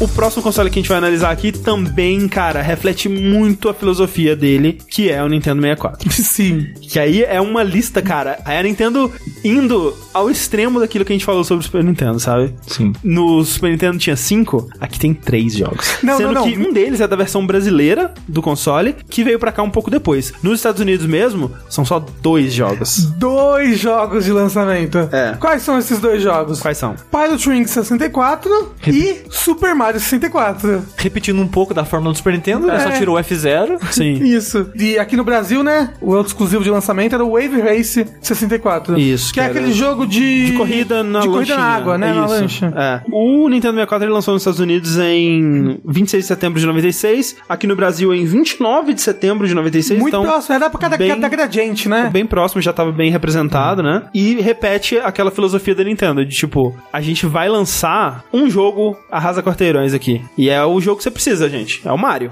De novo. Muita gente vai dizer que é o melhor jogo do console. Muita gente vai dizer que é um dos jogos mais importantes de todos os tempos, sabe? Sim. Então, assim, é um jogo muito forte pra você ter no lançamento. que revolucionou os jogos em 3D, né? É, Aí- Sim, é, ele ditou mais ou menos como controlar, como guiar o jogador no mundo 3D nessa época, o que é bem impressionante. Mas, que nem o André estava citando antes, de como a lista de lançamentos mostra o momento da empresa, o que ela quer passar e tal, isso passa na época a dificuldade que a Nintendo teve Sim. com o Nintendo 64. Que vai ser uma dificuldade que vai derrubar o console ao longo prazo, assim, sabe? Sim. Porque, a minha, assim, na minha memória, parece que foram anos desde que ele foi anunciado, com aquele um Ultra 64, Sim, não. os boatos e as informações. foi um console que teve muita dificuldade para ser finalizado, digamos assim, né? Que eles tinham uma ideia do que, que o hardware dele seria, né? Com o Killer Instinct lá e tal, e mostrava o Ultra 64. E esse daqui vai ser o seu console, cara. E tipo, nem perto, né? Teve até o o Nintendo PlayStation, né? É, Lá sim. antigamente, na época em que, É. né, que a Sony ia fazer a parceria com a Nintendo pro próximo console, né? Isso, e aí teve toda essa coisa de tipo, ok, a próxima geração vai ser um foco em 3D, a gente vai pra mídia de CD, a gente vai continuar em cartucho, e a Nintendo tomou a decisão polêmica de continuar em cartucho, né, pra ela poder não só limitar a pirataria, mas também continuar tendo esse controle maior sobre o- os lançamentos, né, pra não saturar e tal, só que nessa época isso já não fazia mais sentido, especialmente tendo outras empresas que estavam oferecendo uma plataforma muito mais aberta e muito mais interessante com CD, né, cara? Então, assim, é, a, a- a plataforma da, da Nintendo era muito limitada. E ela só faria sentido se eles tivessem conseguido lançar ele muito antes e tivessem tido tomado uma parcela muito grande do mercado desde o começo pra ter uma base instalada, mas não foi o que aconteceu. Como ela escolheu ter cartucho e teve esse problema todo com o, o desenvolvimento do hardware, ele na verdade foi o último console da geração a ser lançado, né? Então, ele, Ele- não ele- conseguiu competir, cara. E você vê também que ele não foi abraçado pelas outras empresas, né? Sim, é. Não tem nenhum jogo de outra empresa que não seja Nintendo no lançamento. Isso. E, e ao longo da vida dele, tiveram e foram os poucos, Foram sabe? poucos, é. Os mais marcantes são da própria Nintendo. É, é da Nintendo e da Rare, né? Só, basicamente. Que, é, ba- que era, na época era da Nintendo, né? Isso, é. basicamente. É. Sim. Representa muito da vida do 64, que é essa coisa de tipo, os jogos bons vão vir da Nintendo, de vez em quando vai ter um third party, mas vai ser bem raro. E isso virou a Nintendo na época do GameCube também, né? Também, é. Tipo, no GameCube, a mesma coisa. empresa. Os jogos bons vão vir da Nintendo e acabou. Vai ser difícil ter apoio de third party agora. E, e eu acho que esse foi o caso da Nintendo até o Switch, na verdade, sabe? O, o Wii um pouco menos, Acho que mas o bem Wii U menos. repetiu isso. É, mas é que assim, também- o também. Wii ele tinha muita quantidade, mas eu acho que os jogos de qualidade costumavam vir só da Nintendo É, mesmo. é verdade, verdade. É. E, mas, aquilo de novo, Mario 64. Mario 64. Você comprava um Nintendo 64 porque tinha Mario 64, e É. Mario 64 era espetacular. Né? Tipo, eu lembro que na época eu não tive um 64, mas eu era louco, eu era louco pra ter um 64 por causa do Mario. Não, eu vi aquele jogo e eu falava, é isso que eu preciso pra minha vida, cara. É foda assim, né? Tipo, a gente tem aqui três jogos lançados, três jogos first party, de três gêneros diferentes, né? Então, assim, uma variedade grande dentro dos lançados. Teoricamente, dois só. Vamos pensar no mercado norte-americano, É, aí, que é mais vamos ver. importante do que o brasileiro, principalmente nessa época. Então, é. dois jogos lançados, dois gêneros diferentes. Mas realmente, peca em quantidade, mas supera aí, é, recupera aí em qualidade, né? É, é, assim, Super Mario 64, impressionante, importante, mas eu acho que é uma das listas mais fracas até então. É, é triste, sabe? Porque não tem apoio. É A Nintendo sozinha sacudindo uma bandeira. Oi, tamo aqui, galera! Chegamos! Dito isso, não vendeu tão mal assim. Vendeu um terço da concorrente, que foi a PlayStation. Sim. É, assim, vendeu Entendeu? bem mais do que o Saturn, por exemplo. É, a Saturn vendeu 9 milhões, É. certo? Nintendo vendeu no final da vida aí 32 milhões. Foi um número do Mega Drive, mais ou menos. É. É. E é um console muito querido até hoje, né? O Nintendo 64. Ah, ele tem jogos muito bons, né? Muitos É. clássicos, né? Que a Nintendo cobra at- até hoje pra gente jogar eles. É. No Virtual Console. Hanging on the edge of tomorrow, with that love of the works of yesterday. With that love, if you beg or if you borrow, with that love, you may never find your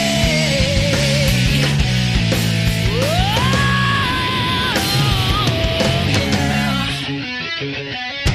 A SEGA, então, é derrotada na geração dos 32 bits, mas você acha que ela desistiu? Sim. Ainda não, mas quase. Ah. Caralho, SEGA, velho. Eu fico muito triste pela SEGA. Olha, mas assim, eu vou te falar, uma das melhores line-ups de lançamentos, eu acho, cara. Que reforça aqui, né?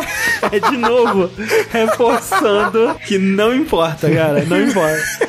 Porque, olha só, Dreamcast, então, é o último console lançado pela SEGA, né? Depois do Dreamcast, ela desistiu de fabricar consoles e focou só em software pro resto da sua... Ela falou, enfia no vida. cu esses é. consoles tudo aí. Até eventualmente a SEGA voltar, né? Com o Dreamcast 2, que tá aí, vai vir eventualmente. Lançado em 9 de setembro de 99, 9 do 9 do 99, olha que bonito. E vendeu 9 unidades. 9 milhões. Nove unidades.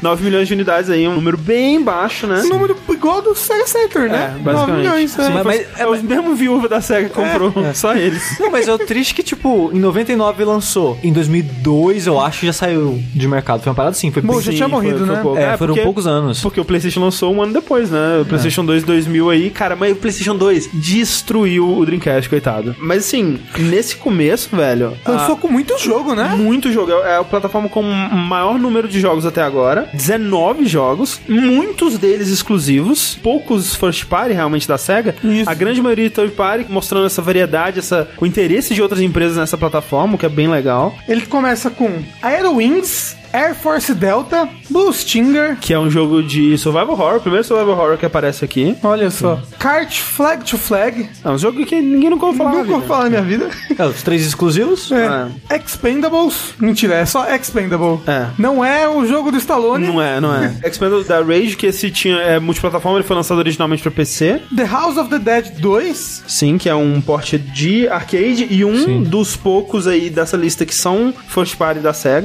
Hydro Thunder, também era um port de Porte de arcade. arcade, sim. Mortal Kombat Gold. É, esse é exclusivo pro Dreamcast, porque essa versão só saiu pro Dreamcast. Mas é basicamente Mortal Kombat 4. Sem Uhum, muitas sim. diferenças, assim. NFL 2K. Vale dizer, ele é exclusivo do Dreamcast. Olha É, o só. que é curioso pra esse tipo de jogo. NFL Blitz 2000. Pen Pen Trio Celon. Que porra é essa?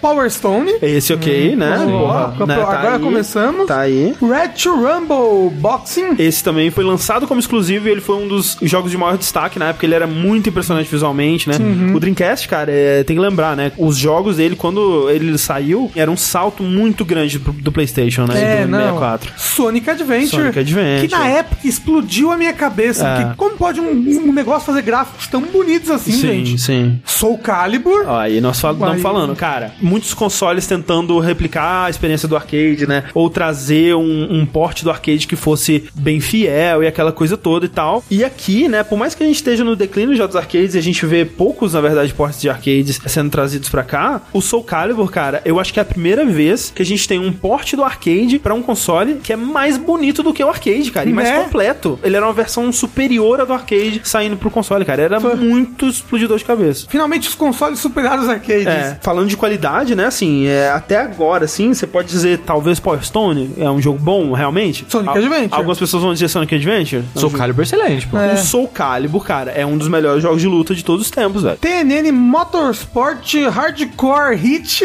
É. Tokyo Extreme Racer, Trick Style, Ok. Da Criterion. Da Criterion. Da O pe- Criterion, né? O pessoal what the que ia fazer Burnout no futuro. Esse, esse daqui é um clássico, tem uma tatuagem dele nas minhas costas, que é Jeremy McGrath Supercross 2000. Ó, eu vou dizer, eu retiro o que eu disse sobre ser bom. É porque eu li essa lista toda aqui e eu falei, porra, que lista bonita, que lista formosa. Não, não, olha Mas só. não tem nada essa porra dessa lista, Não, cara. tem Power Stone, Não, sim, Sonic e Soul Calibur, é isso, basicamente. Iron Wings era bom, Ah, Blue Sting eu lembro de umas pessoas Ah, falando dele. É, eu também. lembro de pessoas com Call carinho. of the pelo- Dead 2 era legal na época. É, tá. É, House of the Dead, Hydro Thunder, Mortal Kombat, talvez. Não, Mortal Kombat 4 é muito ruim, né, cara? É bem ruim. Era ruim na época Era já, eu não é ruim, lembro se nossa, era, era. ruim na época. Eu, eu jogava chorando.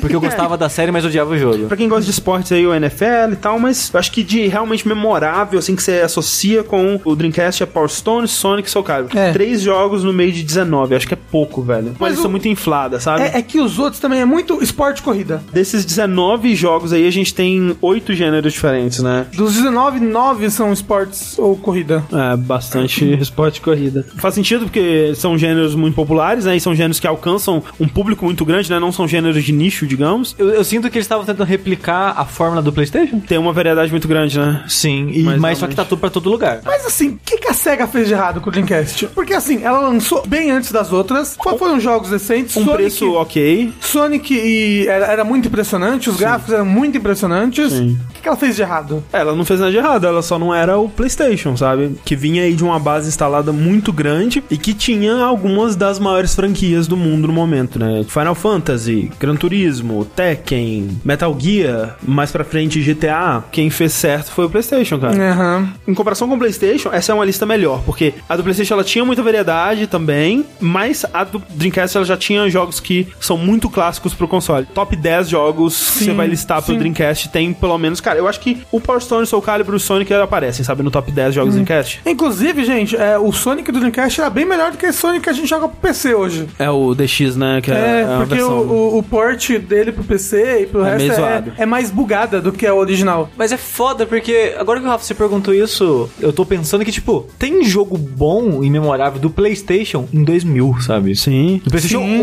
1. sim. Então as pessoas, elas meio que falaram, ah, saiu o Dreamcast, foda-se, vou continuar fazendo meu jogo aqui, sabe?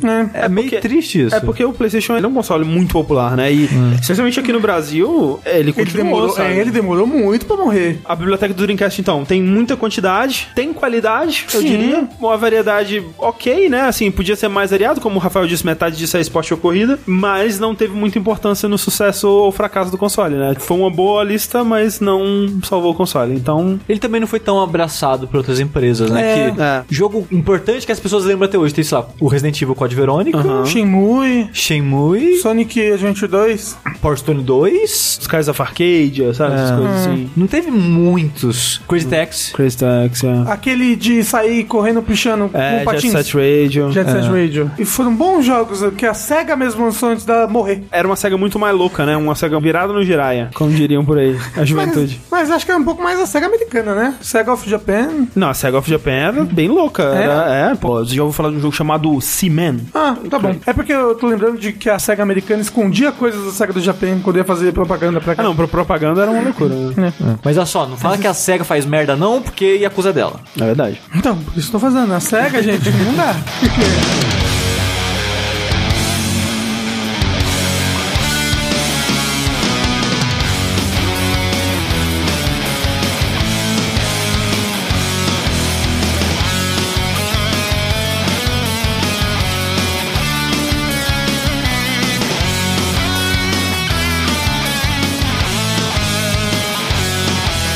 E aí nós chegamos então no console que derrubou aí, a- assassinou, depois cuspiu em cima e foi embora. De todo mundo. Vai ser o console mais vendido dessa lista, né? Talvez o Nintendo DS tenha vendido mais? Eu acho que talvez. É provável. Mas fora ele, é o console mais vendido de todos os tempos aí, do mundo. O que é bem impressionante. PlayStation 2 foi uma coisa de louco, né, cara? Ah. E uma coisa de louco também é a lista de lançamento desse console, cara. Cara, 29 jogos, vai se fuder, cara. É muito jogo, velho. E quer ter jogo bom? É uma lista muito louca, que assim, é- essa é a lista, de novo, né, norte-americana. Tem três jogos da From Software nessa lista. E é uma lista gigante, né? Nossa É muito senhora. É. louca, cara, essa lista. Ele saiu quase um ano depois nos Estados Unidos em relação ao Japão. Nesse ano, né, de 2000, a From fez quatro jogos. Sim. E quando Caramba! quando o PlayStation saiu, foi antes dela fazer o quarto, então Aham, já tinha aham. três prontos e soltou. Soltou tudo. O que que tá pronto, o que que, de alguma forma, o mercado norte-americano pode comer aqui, sabe? Dessa cara de jogos. E pegaram tudo e soltaram, sabe? Porque, de novo, assim como o PlayStation 1, apenas um jogo dessa lista inteira é First Party, que nesse caso é o Fantavision. Que jogo é esse? É da Fanta? Não, não, é um jogo de fogo de artifício e puzzle, é uma coisa bem doida. É, eu nunca joguei, mas as pessoas lembram desse jogo com carinho por algum motivo. É, acho que é porque ele era bizarro só, sabe? E muito do PlayStation 2 é isso, jogo bizarro. Como a gente tem 29 jogos, é mais fácil falar em porcentagens aqui. 66% dos jogos são exclusivos, Uhum. embora não sejam first party. É Muito bom isso, sabe? É tipo a, a Sony trazendo empresas pro lado dela pra lançar jogos exclusivamente pro console dela. De novo, se esses jogos saíram depois pra outras plataformas, irrelevante pra cá. O que importa é que no lançamento eles eram exclusivos. Quais são os jogos então? Armored Core 2 da From Software. Ok. Dead or Alive 2 Hardcore, que é para as pessoas jogar com uma mão só, esse daí. Esse porte de arcade também. Dynasty Warriors 2, olha, aí, só. Olha aí. É, Origem do O Musou. Musou começa no lançamento do PlayStation 2 nos Estados Unidos. Caramba! ESPN International Track and Field. Olha aí, da Konami. Depois, ESPN X Games Snowboard. Konami também mandando aí o jogo da ESPN. Eternal Ring, Da da, From From, Software. Software. Evergrace. Da From Evergrace, Software. da From Software. Ambos RPGs, né? Porque a From Sim. Software gosta. Sim. E, e os dois exclusivos. E eu fico triste até hoje que eu comprei Eternal Ring no eBay de uma loja alemã e nunca mais chegou. nunca chegou. Então, Caramba! Eu não fiquei tão triste sim porque foi baratinho, então. Go- golpe, a gente foi por aqui. Fantavision, Aham, esse foi é o único first party aí. Gun Griffin Blaze, É um porte de Saturn. Kessen. Kessen importa, né? Kessen importa. Eu não sei que jogo é esse. Da desculpa. Koei. Maiden NFL 2001, Midnight Club, Ok, aí Ó. da Angel Studios, né, que futuramente seria adquirida aí pela Rockstar. MotoGP, NHL 2001, Joguinho de rock. Orphan, RPGzinho aí da Shade, anime, Keyball Billiards Master, é um jogo de bilhar? de bilhar. né? Ah, que legal. Ratchet Rumble Boxing Round 2. É o 2 pro 1 um que tava no Dreamcast lá, né? Isso. Ridge Racer 5, Desde o PlayStation 1, né, já tá no 5. Silent Scope, Joguinho de arcade, né? De pistolinha de arcade, portado aqui pro PlayStation. Smuggler's Run, Outro da Angel Studios aí, SSX, Street Fighter X3, que é o Street Fighter 3D lá da Arica, né? Que tinha Sim. o Skolomania e tudo mais, que agora tá saindo o, Já saiu, Já saiu, e já né? tá com 60% de desconto já. é, o jogo da Arica lá. Vai dizer que, curiosamente, exclusivo do PlayStation, né? Nem saiu pra arcade nem nada. Sim. Summoner, Devolution, pessoal que ia fazer o Saints Row futuramente aí. Swing Away. Jogo de golfe da TNI. Achei que era um jogo que você, sei lá, fugia na floresta. Eu Uhum. vou de sexo. Tekken Tag Tournament? Poxa, Olha só, que- Tekken já começando com a série Tag. Esse é um dos que eu lembro do lançamento, assim. Aham. Que eu tinha um amigo rico que já tinha o console, aí vendo revistas, o jogo, um dos jogos que mais falavam era um Tekken Tag. Sim. Time Splitters, dessa lista aqui, talvez um dos mais memoráveis aí, especialmente porque é um jogo original, não é uma sequência, e é um jogo que é lembrado com muito carinho ainda hoje. Sim. Unreal Tournament, Portezinha de PC, mas já ainda importante na época. Uhum. Wild Wild Racing, foda-se. da Rage Software. E X-Squad, da EA. É complicado, cara. Não sei se é a minha ignorância, mas eu não lembro da grande maioria Eu desses também jogos não. aqui, velho. Não, eu lembro de Dynasty Warriors. Tem o Armored Core, tem o Dead or Alive, tem Street o Dynasty Fighter Wars, X3, Street eu Fighter, lembro. o Ridge Racer, Red Rumble, Tekken, o Time Splitters, talvez Unreal você põe aí nessa lista. É mais quantidade que qualidade, né? Sim. É. É, eu acho que o negócio era esse, é tipo, vamos soterrar. E foi essa a vida do PlayStation 2. É, muito Vamos jogo. soterrar essas pessoas com jogos. É E o muito PlayStation jogo. 2 soterrou os concorrentes, né? Também. Que vendeu 155 milhões, meu Deus do céu. Ele tá continuando o nome do PlayStation 1, que né, já tinha vendido muito e tinha se tornado uma plataforma muito forte, e ainda dando a liberdade pras publishers meio que fazerem o que elas quiserem. Se não tiver, sei lá, pornografia explícita, é nóis, velho. olha manda aí. lá. Então, assim, PlayStation 2, Muita quantidade, qualidade questionável. Não foi importante pro sucesso do console, né? É, Hum, Com o certeza sucesso não. do console, ele veio muito pelo apoio de third parties, ele veio muito pela... Pirataria também. Pirataria liberada, né? Acessibilidade do console e o nome do console que veio da geração passada também, que ajudou bastante aí. Então, definitivamente não foi a lista de lançamentos que contribuiu pra isso. Isso. E foi o console que estabeleceu a soberba da Sony. É, pro- pra pro lance- próxima aí. É. É, pra próxima geração ele falou, porra, console mais vendido da história? Ah, a gente faz o que a gente quiser, o pessoal vai vir atrás, cara. Vocês Uhum. que corram atrás da gente.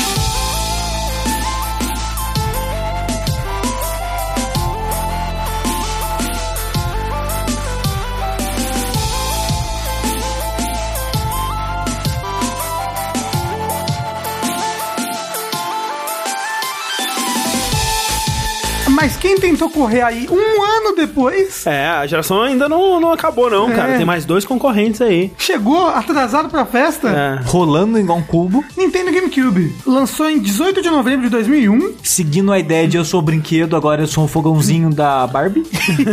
Ah, assim, eu- vocês podem usar o GameCube, eu achei ele um console muito bonito, muito Eu acho ele jeitoso. lindo também. Hum, eu acho feio demais, gente. Eu tenho muito amor pelo GameCube, tá lá até hoje. Gosto muito de skin pequenininho, gosto muito do controle, gosto muito dele. Mas, Mas- de novo mas a eu- Nintendo com essa decisão de mídias polêmicas, né? Coisas polêmicas. Já né? era uma época que, porra, DVD, né, gente? Pelo, amor de Deus, né? PlayStation 2 é o DVD. Vamos usar DVD? Não, vamos usar um MD. E a maneira que ele é gravado é diferente da maneira que o CD é gravado, então é completamente É. zoado. E por isso ele era o console de rico, porque só no final da vida dele foi ter pirataria. Ele era muito caro os jogos, eu, ganhava, eu comprava tipo um jogo por ano no meu aniversário. Então foi a época da minha vida que eu mais joguei o quê? PC, emulador. Foi a época da minha vida que eu emulei todos os jogos. Comigo eu não tive PS2 e foi a mesma coisa, tipo, jogar muitos emuladores. Mas meus amigos tinham PS2, tinham um zilhão de jogos. Eu tinha GameCube, dois jogos, assim. GameCube, ele vem com 12 jogos, então perderam apenas aí pro Nintendinho, questão de consoles da Nintendo, e também mostra que é um pouco da Nintendo correndo atrás do prejuízo, né? Percebendo que ela não era mais a Nintendo imbatível do Super Nintendo e correndo atrás do quê? De third parties, de empresas pra sustentar o console além dos lançamentos só dela, né? É, desses 12, só dois são da Nintendo mesmo. Então, assim, é basicamente Nintendo 64 de É. novo, com third parties. É, os outros 10 de third party são, acho que todos, não exclusivos, Isso, né? todos multiplataformas. Todos Até porque, multiplataformas. como a gente disse, o GameCube ele tava lançando Um ano depois. um ano depois do PlayStation. Tá bem atrasada já, né? Os jogos são All-Star Baseball 2002. Tem que ter jogo de Tem- esporte. Tem que ter jogo de esporte. Batman Vengeance. Da que Ubisoft é- Montreal, cara. Que é um lixo. É bem ruim. Ah, Eu tinha esse jogo, eu tinha ele. É um dos poucos que você Nossa, tinha. Rafa. É, Chris Taxi. Olha aí, já mostrando aí o que aconteceu com a SEGA. O que aconteceu com a Lançando SEGA? jogos para Nintendo. Isso, cara, é bom lembrar, né? Era inimaginável, cara. O jogo do Sonic no GameCube era uma coisa Hum. muito louca, velho. Chris Taxi, que era um- uma grande coisa do Dreamcast, né? Que teoricamente é da mesma geração. Exatamente. Só que já tava morrendo, já. No começo do GameCube ainda tinha Dreamcast. Devia estar só as moscas. Mas, só. mas, tipo, no lançamento do GameCube, ainda com o Dreamcast existindo, já tinha jogo do Dreamcast no Exato, GameCube. já tinha, a SEGA já tava tendo que abrir mão, cara, de exclusividade e tal. Depois desse magnífico jogo, Dave Mirra Freestyle BMX 2, Uou! É tipo um Tony Hawk de bicicleta, Disney Tarzan Untamed. também da Ubisoft Montreal aí. A galera que faz Assassin's Creed hoje tava fazendo o jogo do Tarzan e do Batman. Aí depois, o melhor jogo desses lançamentos aí, que é o Luigi's Mansion.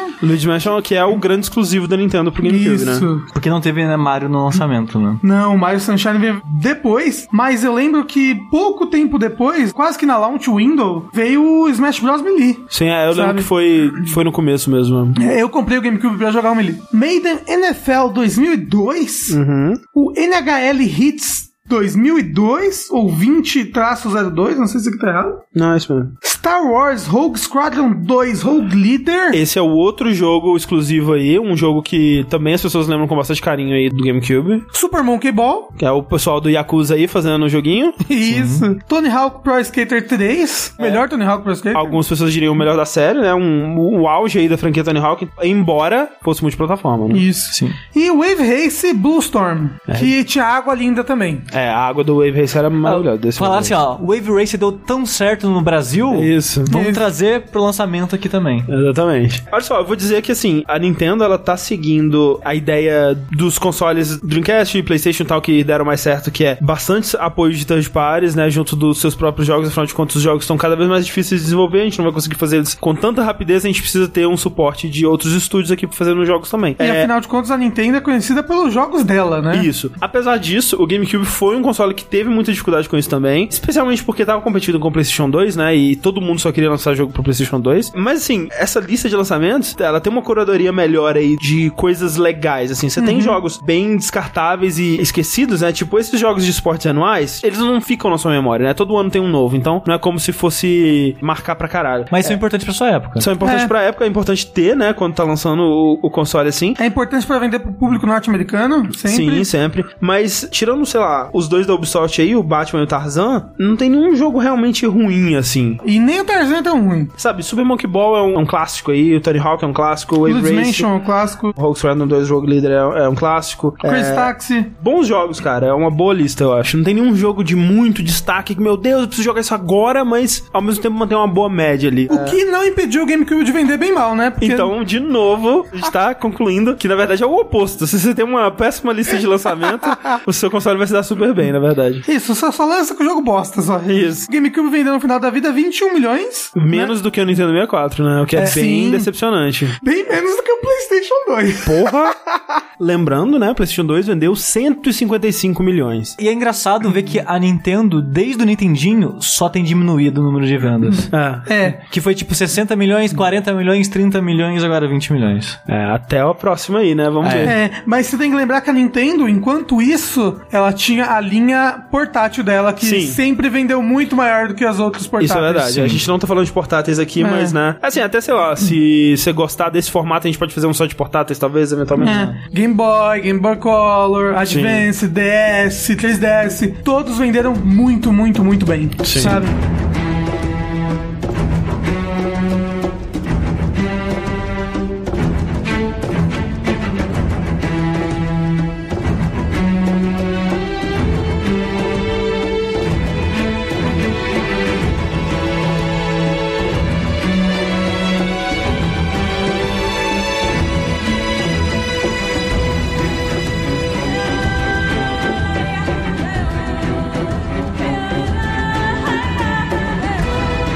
Mas a geração ainda não acabou, acredite Uhum. se quiser. Em 15 de novembro de 2001, pertinho ali do lançamento do GameCube, temos o primeiro Xbox que vendeu 24 milhões, o que é mais que GameCube? mais do que GameCube, o que que, é me surpreende Caramba. pra caralho. Não foi assim, nossa, vendeu o dobro. Não, vendeu 24 milhões, enquanto o GameCube vendeu 21, né? É, tá. tava ali os dois juntinhos. É, o, o, o GameCube deu 21,7, quase 22, Isso. vamos lá.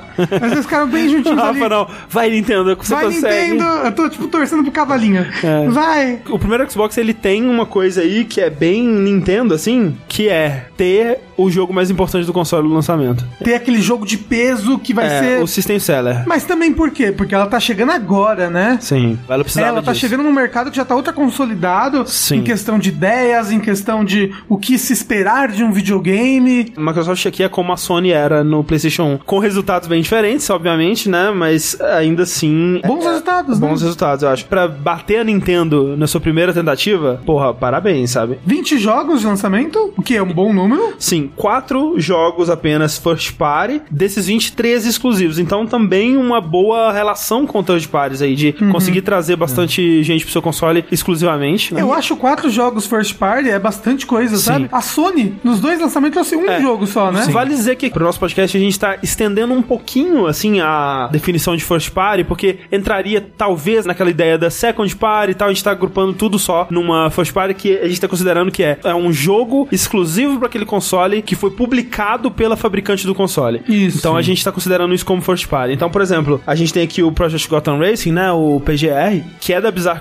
Creations, a gente tá considerando ele como first party. Apesar dele não ter sido desenvolvido pela Microsoft Studios nem nada do tipo, assim como o próprio Halo, né, que foi desenvolvido pela Band, mas publicado pela Microsoft. A gente tá considerando como first party também. É, e é uma IP da Microsoft, sabe? Exato. é. Indo pros lançamentos, então, começamos com 4x4 Evo 2. É Aquela novela da Globo. Não, é o campeonato Evo novo. Isso. Era o segundo campeonato onde era só 4 contra 4. Isso, exatamente. isso, Já isso. começava nas semifinais. Que é um jogo de corrida aí, que é um porte de PC. Da pra- Terminal Reality, olha só, cara. Não conheço. É o estúdio da série Blood Rain, é o estúdio que fez aquele jogo do Ghostbusters. Seguindo com Air Force Delta Storm. Isso. Da Konami, simulador de aviãozinho aí. Depois tem o Arctic Thunder, da Midway, um jogo de corrida que eu não conheço. Porte de arcade, incrível, né? Em 2001, fazendo porte de arcade ainda. Cell Damage. Combate de carrinho, tipo Twisted Metal da Ah, vida. Uhum. sei, sei. Tá Na época, né? Tá na época Aham. ainda. Dark Summit. Snowboarding. Tava na moda, né? É. Jogos de esporte radical nessa É, época. Esse próximo aí eu acho curioso. Dead or Alive 3. Exclusivo pro Xbox. Não é porte de arcade, só existe pro Xbox até hoje, esse jogo. Bizarro. É muito louco. Fusion Frenzy. Aí um jogo que o Rafa gosta, que é um party game. Party game, sim. As pessoas lembram com bastante carinho ainda. É. Seguindo com o jogo mais famoso do console, que é o Halo. O mais famoso e é o mais importante, sabe? Ele ensinou como fazer jogos É. é, FPS. FPS em console, sabe? É. Então, E eu queria dizer que o subtítulo é ousado pra caralho. Se o jogo tivesse dado errado, ia ser motivo de piada. exato. Que é Halo Combat Evolved. É. Então, tipo, a gente vai evoluir É a evolução isso aqui, do cara. combate. E, Ainda pô, bem que foi, né? foi, É. realmente. Quem diria? Não dá pra negar. Seguindo a lista, Mad Dash Racing, da Crystal Dynamics, eu Olha aí. não conheço. Não conheço também. Mais exclusivo? Exclusivo, exatamente. Também. Madden NFL 2002. Depois, NASCAR Hit 2002. Também porte PS2, né? Multiplataforma aí. Exato. NASCAR Thunder 2002. Qual que é a diferença do Hit e o Thunder? É, são dois jogos diferentes. Em- Por incrível que pareça, são de estúdios diferentes. Olha aí. Caramba, são tudo diferentes. Eu achei que era tipo Pokémon. Você tem que ter os dois pra capturar os carros diferentes. É, o NASCAR Hit é do, da Neversoft, que é o estúdio de Tony Hawk, e o Thunder é da EA mesmo, algum estúdio da EA lá, enfim. É. Depois nós temos NFL Fever. Muito esporte, cara. Bastante Muita forte. corrida e esporte. NHL Hits 2002. Aí, um exclusivo que não tirou da Sony, mas eu acho que em console só tinha no PlayStation 1, que é o Oddworld Mantis Odyssey. Sim, que é a sequência ali do Abe's Exodus e Abe's Odyssey e tal. né? Exato, que era pra PC e PS1 na época, e Isso. agora exclusivo. É que, é que é um Do jogo que Xbox. tem, tem uma base de fãs, assim, fiel, né? É, Sim. eu acho que eventualmente ele saiu pro 360 e outras plataformas. É, ele saiu pra PS3, 360, no Mantis HD. É, eu nunca joguei esse, inclusive. Eu também não, mas aparentemente esse jogo é um jogo elogiado da época, mas eu nunca joguei. Seguindo com Project Gotham Racing, Sim, que não tem nada a ver com Batman, como eu acreditei pela minha vida inteira. Sim. Mas Não é- tem? Não tem. É um jogo de corrida da Bizarre Creations, que é o estúdio que depois foi fazer o Geometry Wars. né? Talvez o jogo que lançou aí a Xbox Live Arcade, né? E, porra, um precursor aí dos jogos baixáveis, né? Dessa onda de jogos independentes aí. Então é um estúdio muito importante. Sim, é isso. Mas, mas pera, não se passava em Gotham. Não. Não. Eu tô chocado. Eu- não, eu- Acreditei minha vida inteira A que o minha jogo vida passava inteira, em Gotham. Rafa, eu fiquei, eu fiquei chocado também. Eu, eu já passei por o que você tá passando agora. Eu só queria descrever pras pessoas, ele fez a cara da Nazaré calculando por uns 5 segundos aqui. Agora o próximo é muito importante. Esse porque acho que é o jogo mais exclusivo, importante. É o jogo mais importante. Sim, acho que é o jogo que fez o Xbox ser o que é hoje. Sim. Sim, Shrek. Shrek. Exclusivo, né? Exclusivo, cara. Sabe o que é mais legal? Esse jogo, ele foi desenvolvido pela Digital Illusions e ele foi publicado, cara, pela TDK. TDK é aquela marca de fita cassete, Ah. sabe? Caralho, velho, vai se fuder. Ah, com aquela capa maravilhosa, que é o zoom Maravilhosa. no rosto do Isso. Shrek. Porra, excelente. Então continua com Test Drive Off-Road Wide Open. Esse daí, portezinho do PS2, desenvolvido pela Angel Studios, pessoal do Midnight Club e tal. Tony Hawk Pro Skater 2X. É, que assim, tecnicamente é exclusivo, que é uma versão do Tony Hawk 2 com coisinhas a mais, novos mapas e todos os mapas do Tony Hawk 1 também. Então é, uma versão especial É, ali. Só queria dizer que o GameCube saiu com 3. É, sim. Então, né, fica aí. Fica aí eu, né, o, o descontentamento. E o último jogo da lista é o Trans World Surf, um jogo bem pra frente aí Bem sobre pra ver, inclusive já. Eu vou deixar, deixar. Ah, Deixa, por favor. Olha só, muito jogo descartável. Ele tem uns cinco jogos seguidos aqui com 2002 no título, que são esses jogos. Essa Vai, porra sei que lá. é É. o peteco do Sega Saturn, cara. Só tem esporte e corrida. Basicamente, é. Mas é que o Xbox também, né? é muito focado no mercado público norte-americano. norte-americano. É. Por quê, né? São, é, é a empresa norte-americana daqui, né? Ao mesmo tempo, isso é algo que a Microsoft sempre faz no lançamento, que ela tem jogos muito focados pro público norte-americano, mas ela tem um ou dois ali que ela fez um combinadinho com um estúdio japonês pra trazer uma coisinha mais japonesa ali. No caso, o Dead or Alive 3 aqui é um exemplo disso, né? Sim. Shrek é um exemplo É, disso. exatamente. Mas assim, bons jogos, sabe? Tipo, Fusion Frenzy, o Halo, o Mantis Odyssey, o Project Gotham Racing, Tony Hawk, sabe? Jogos de qualidade mesmo, assim, né? E jogos importantes estão aí também. O mais importante sendo o Halo, obviamente. Halo, com certeza. Mas eu diria que foi fraca ainda assim, sabe? Pra mim tá no nível PS1, PS2 ali. Exce- Exceto o Halo. Eu acho o Halo que é, é muito impressionante pra época. Foi- É, é o que? O que? é muito forte. É, Eu colocaria acima do PS1 PS2 um pouco coloco. por causa do Halo. É, não, eu coloco acima do GameCube até por causa do Halo, porque assim, todas essas são muita quantidade e um ou outro jogo importante, no caso do GameCube ele tinha, sei lá, o Luigi's Mansion, sabe? Mas quando você pega isso e põe o Halo, eu acho que essa lineup da Xbox é a melhor da geração dele, Sim, sabe? também acho. O que, de novo, não quer dizer nada pra vida do console. De todas essas listas, a única que tem um jogo que define um gênero, que define uma geração, que define um console, que é o jogo mais importante do console e É. que tá, tipo, forte ainda, é uma franquia muito forte até hoje, é o Halo. Concordo, acho que o Xbox é o mais forte de todos. Mas desses quatro consoles dessa geração, eu diria que o Dreamcast fica em segundo. Sim, é, não, eu também acho. Hum. Também. é. Mas de novo, não quer dizer absolutamente porra nenhuma. Porque a pior lista é a do PlayStation 2, então. Então, é.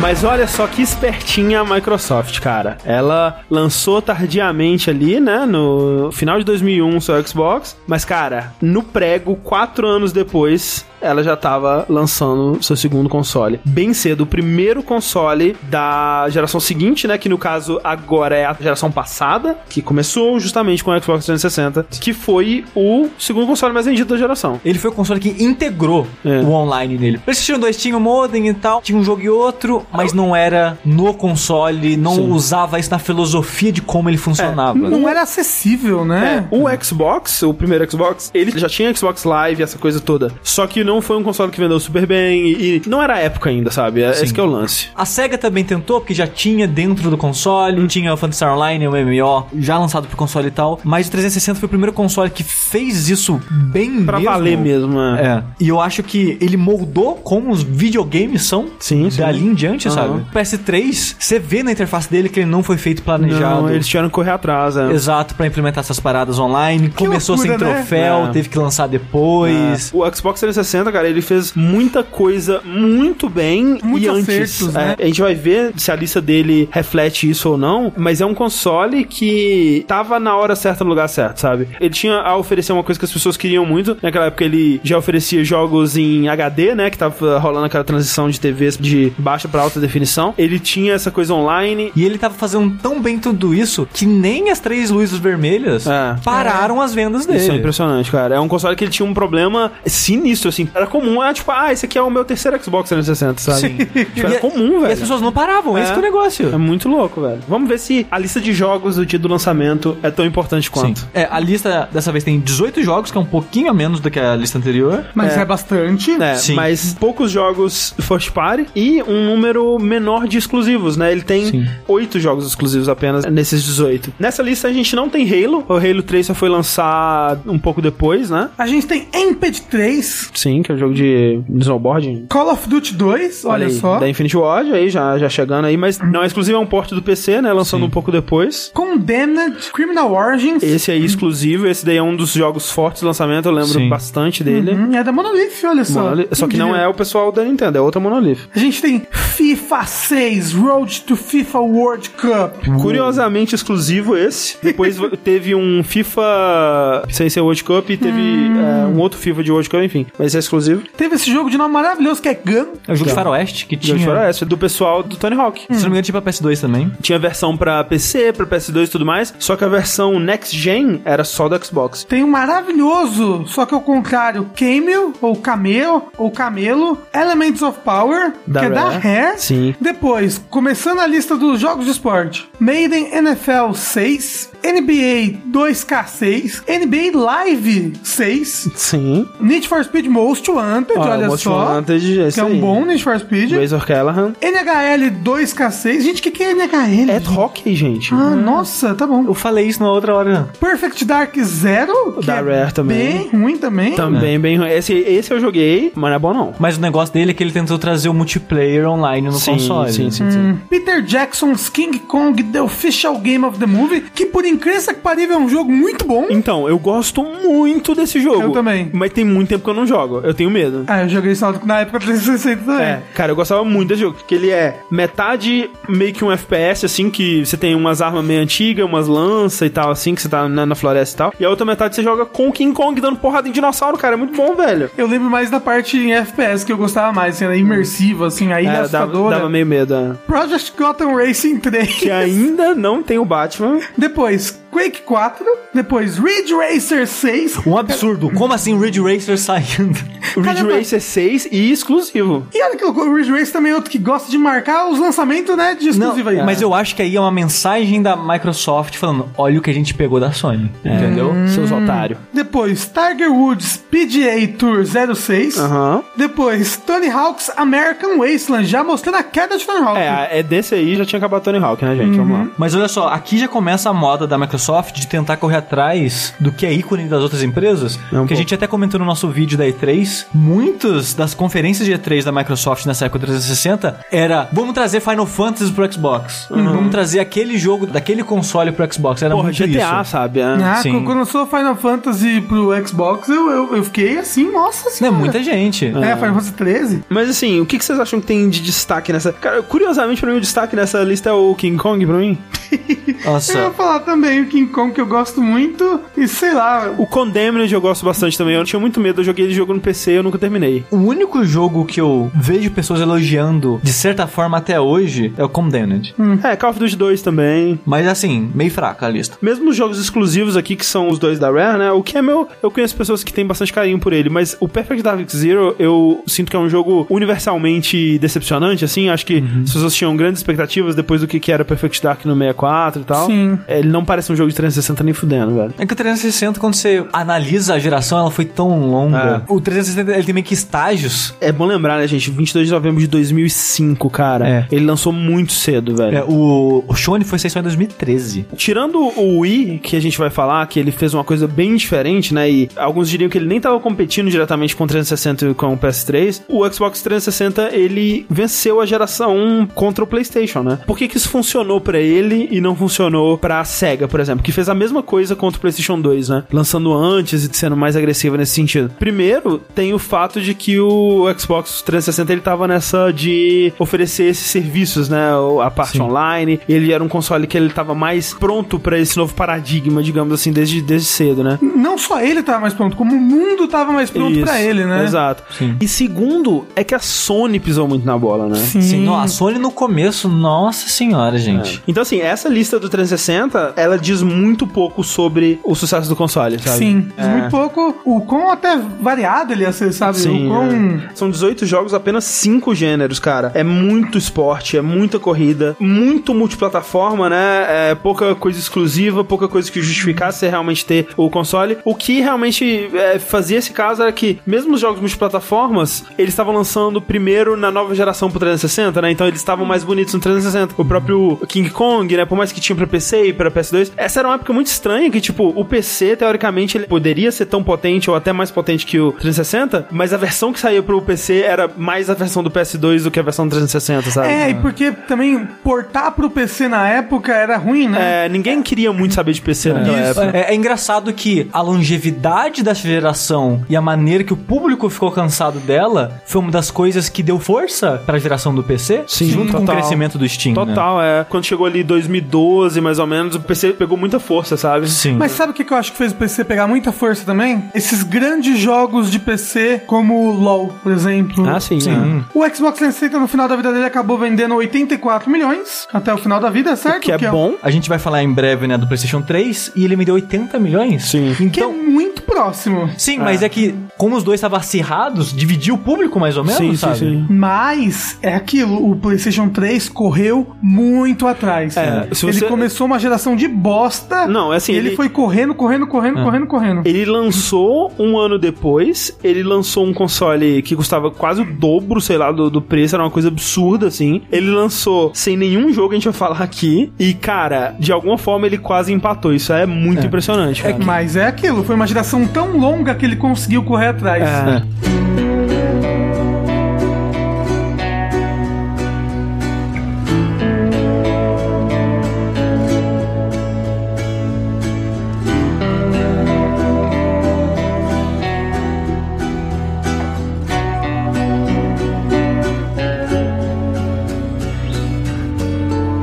Aí a gente vê aqui 15 jogos no lançamento do PlayStation 3, que lançou dia 17 de novembro de 2006, um ano depois, basicamente. O que, cara, é muito tempo pra você deixar o, o 360, velho, é fazendo a festa, velho, sozinho ali, cara. É uma lista muito bosta. muito bosta. Tem três jogos first party. O mais forte dessa lista de first party é Resistance Fall of Man, cara, que é aquele FPS de futuro alternativo, Os alienígenas, alienígenas. na Segunda Guerra e tal, da Insomniac, que eu gosto do 3, eu acho o 3 um jogo legal, mas o 2 e o 1 eu acho bem qualquer coisa assim. E ele, cara, ele é o jogo chamariz, sabe? Eles estavam procurando um Halo deles. Tava, o FPS é, forte. O Halo Killer, né? Era um termo que usava na época. Caramba, vamos lá. Os jogos dele eram, de lançamento, Blazing Angels, Squadrons of World War II, Joguinho de aviãozinho que é, na verdade, um porte de 360 aí, então meio, meio que não. Call of Duty 3, olha só. da Treyarch, né? Olha Já- só, tá ganhando do 360 porque é o 3 não o 2. Exato. tô, tô zoando, gente. É, mas é, é um Call of Duty que ele é meio meia boca assim, né? Que eles estavam começando aquela coisa de um ano é Infinity Ward, outro ano é Treyarch e tal. Só que a Treyarch ainda tava pegando jeito, né? A Treyarch eventualmente foi fazer jogos que pra muitos são até melhores que os da Infinity Ward, né? Mas esse aqui foi o primeiro dela, não é um Call of Duty muito bom não. Uhum. Hum. Depois, um prequel de Overwatch, que é o Genji Days of the Blade. Da Game Republic, cara, esse é o jogo do Giant Enemy Crab, se você se lembra. Ah, é esse É, esse jogo? jogo. Gente, é uma brincadeira, tá? Não é um prequel de Overwatch, Não, não. não. Mas caramba! Eu acho que esse é o segundo jogo da série, o primeiro saiu pra PlayStation 2 e ele lembra um pouco um Onimusha assim, ele é um jogo de samurai também naquela pegada. Esse é um dos exclusivos, né, no caso. Sim. Depois, como não podia deixar de faltar, Maiden NFL 2007, Aham. Marvel Ultimate Alliance, Que é um ótimo jogo, é um RPG com personagens da Marvel, né? Só que, de novo, multiplataforma, já tinha em outros lugares e tal. depois, Mobile Suit Gundam Crossfire, Esse exclusivo do PlayStation era um jogo de terceira pessoa com Gundams, assim, que era muito incrível em trailers na época, assim, que era, porra, um Gundam com gráfico muito foda. Mas, velho, que jogo bosta. É muito bosta esse e jogo. depois, NBA 2007, Aham. NHL 2007, depois aí o Halo Killer É. Resistance Fall of Man, depois Ridge Racer 7, Exclusivo de novo, ó. O 6 foi Ó. exclusivo pra um, o 7 foi exclusivo pro outro. Tão brigando ali, ó. Obrigado. Velho, mas olha, eu acho que o Ridge Race é o jogo que mais apareceu em lançamentos de console. Sim. Desde o primeiro tá vindo aí, Ridge É. Racer gosta acho que, de fazer. É. acho que é o quarto Ridge Racer em lançamento de console, sim. Depois, Tiger Woods PGA 7, Aham. Tony Hawk's Project 8, caramba, como eles queimaram essa franquia. Nossa, eles... Meu Deus Eu do acho céu. que esse é o penúltimo antes deles darem uma- um break, assim, e, e depois só voltar com o Ride e aquelas coisas bizarras depois. NBA 07 e Untold Legends Dark Kingdom.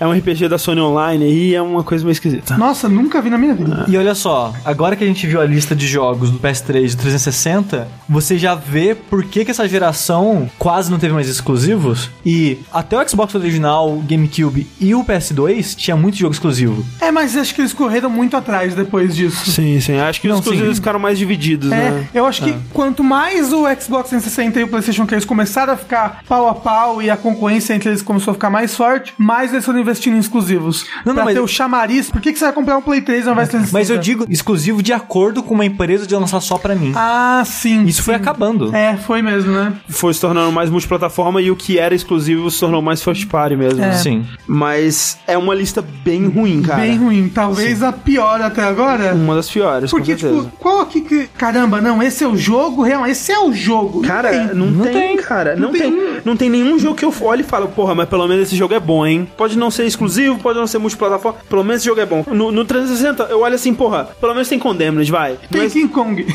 é, tem King Kong, exato. tem o Marvel Ultimate Alliance, que é bom, mas era muito Tal- plataforma, né? Talvez o melhor jogo aqui seja o Marvel Ultimate Que Alliance. nem é tão bom assim. Ah, eu gosto, cara. Eu, eu realmente gostei dele na época. Quantidade ok, qualidade bem fraca, variedade é melhor do que a do 360, mas nada também muito impressionante. obviamente, É. Mas ó, esporte sempre- pra É, caralho. também sempre esporte pra caralho. lotado de esporte. Importância pro sucesso console? Zero. Zero. Em memorabilidade, zero, cara. Assim, muito pouco coisa memorável daqui, viu? Uma péssima lista PlayStation. Quando eu comprei o PlayStation em 2009, ainda tinha essa É. história que ele não tinha jogos. É. pra você ver, a gente brinca de que ah, a primeira impressão importa, não importa. Eu acho que quanto mais a gente vai se aproximando aí dos tempos modernos, da internet, dos fóruns, mais acho que essa primeira impressão vai começando a importar, porque ela se prolonga muito mais. A internet não deixa morrer o meme, entendeu? Tem um pouco disso. Porque a gente tá analisando o primeiro dia, né? É. Mas o PlayStation ele foi ruim nos primeiros meses, no primeiro ano, sabe? Então tem muito disso também.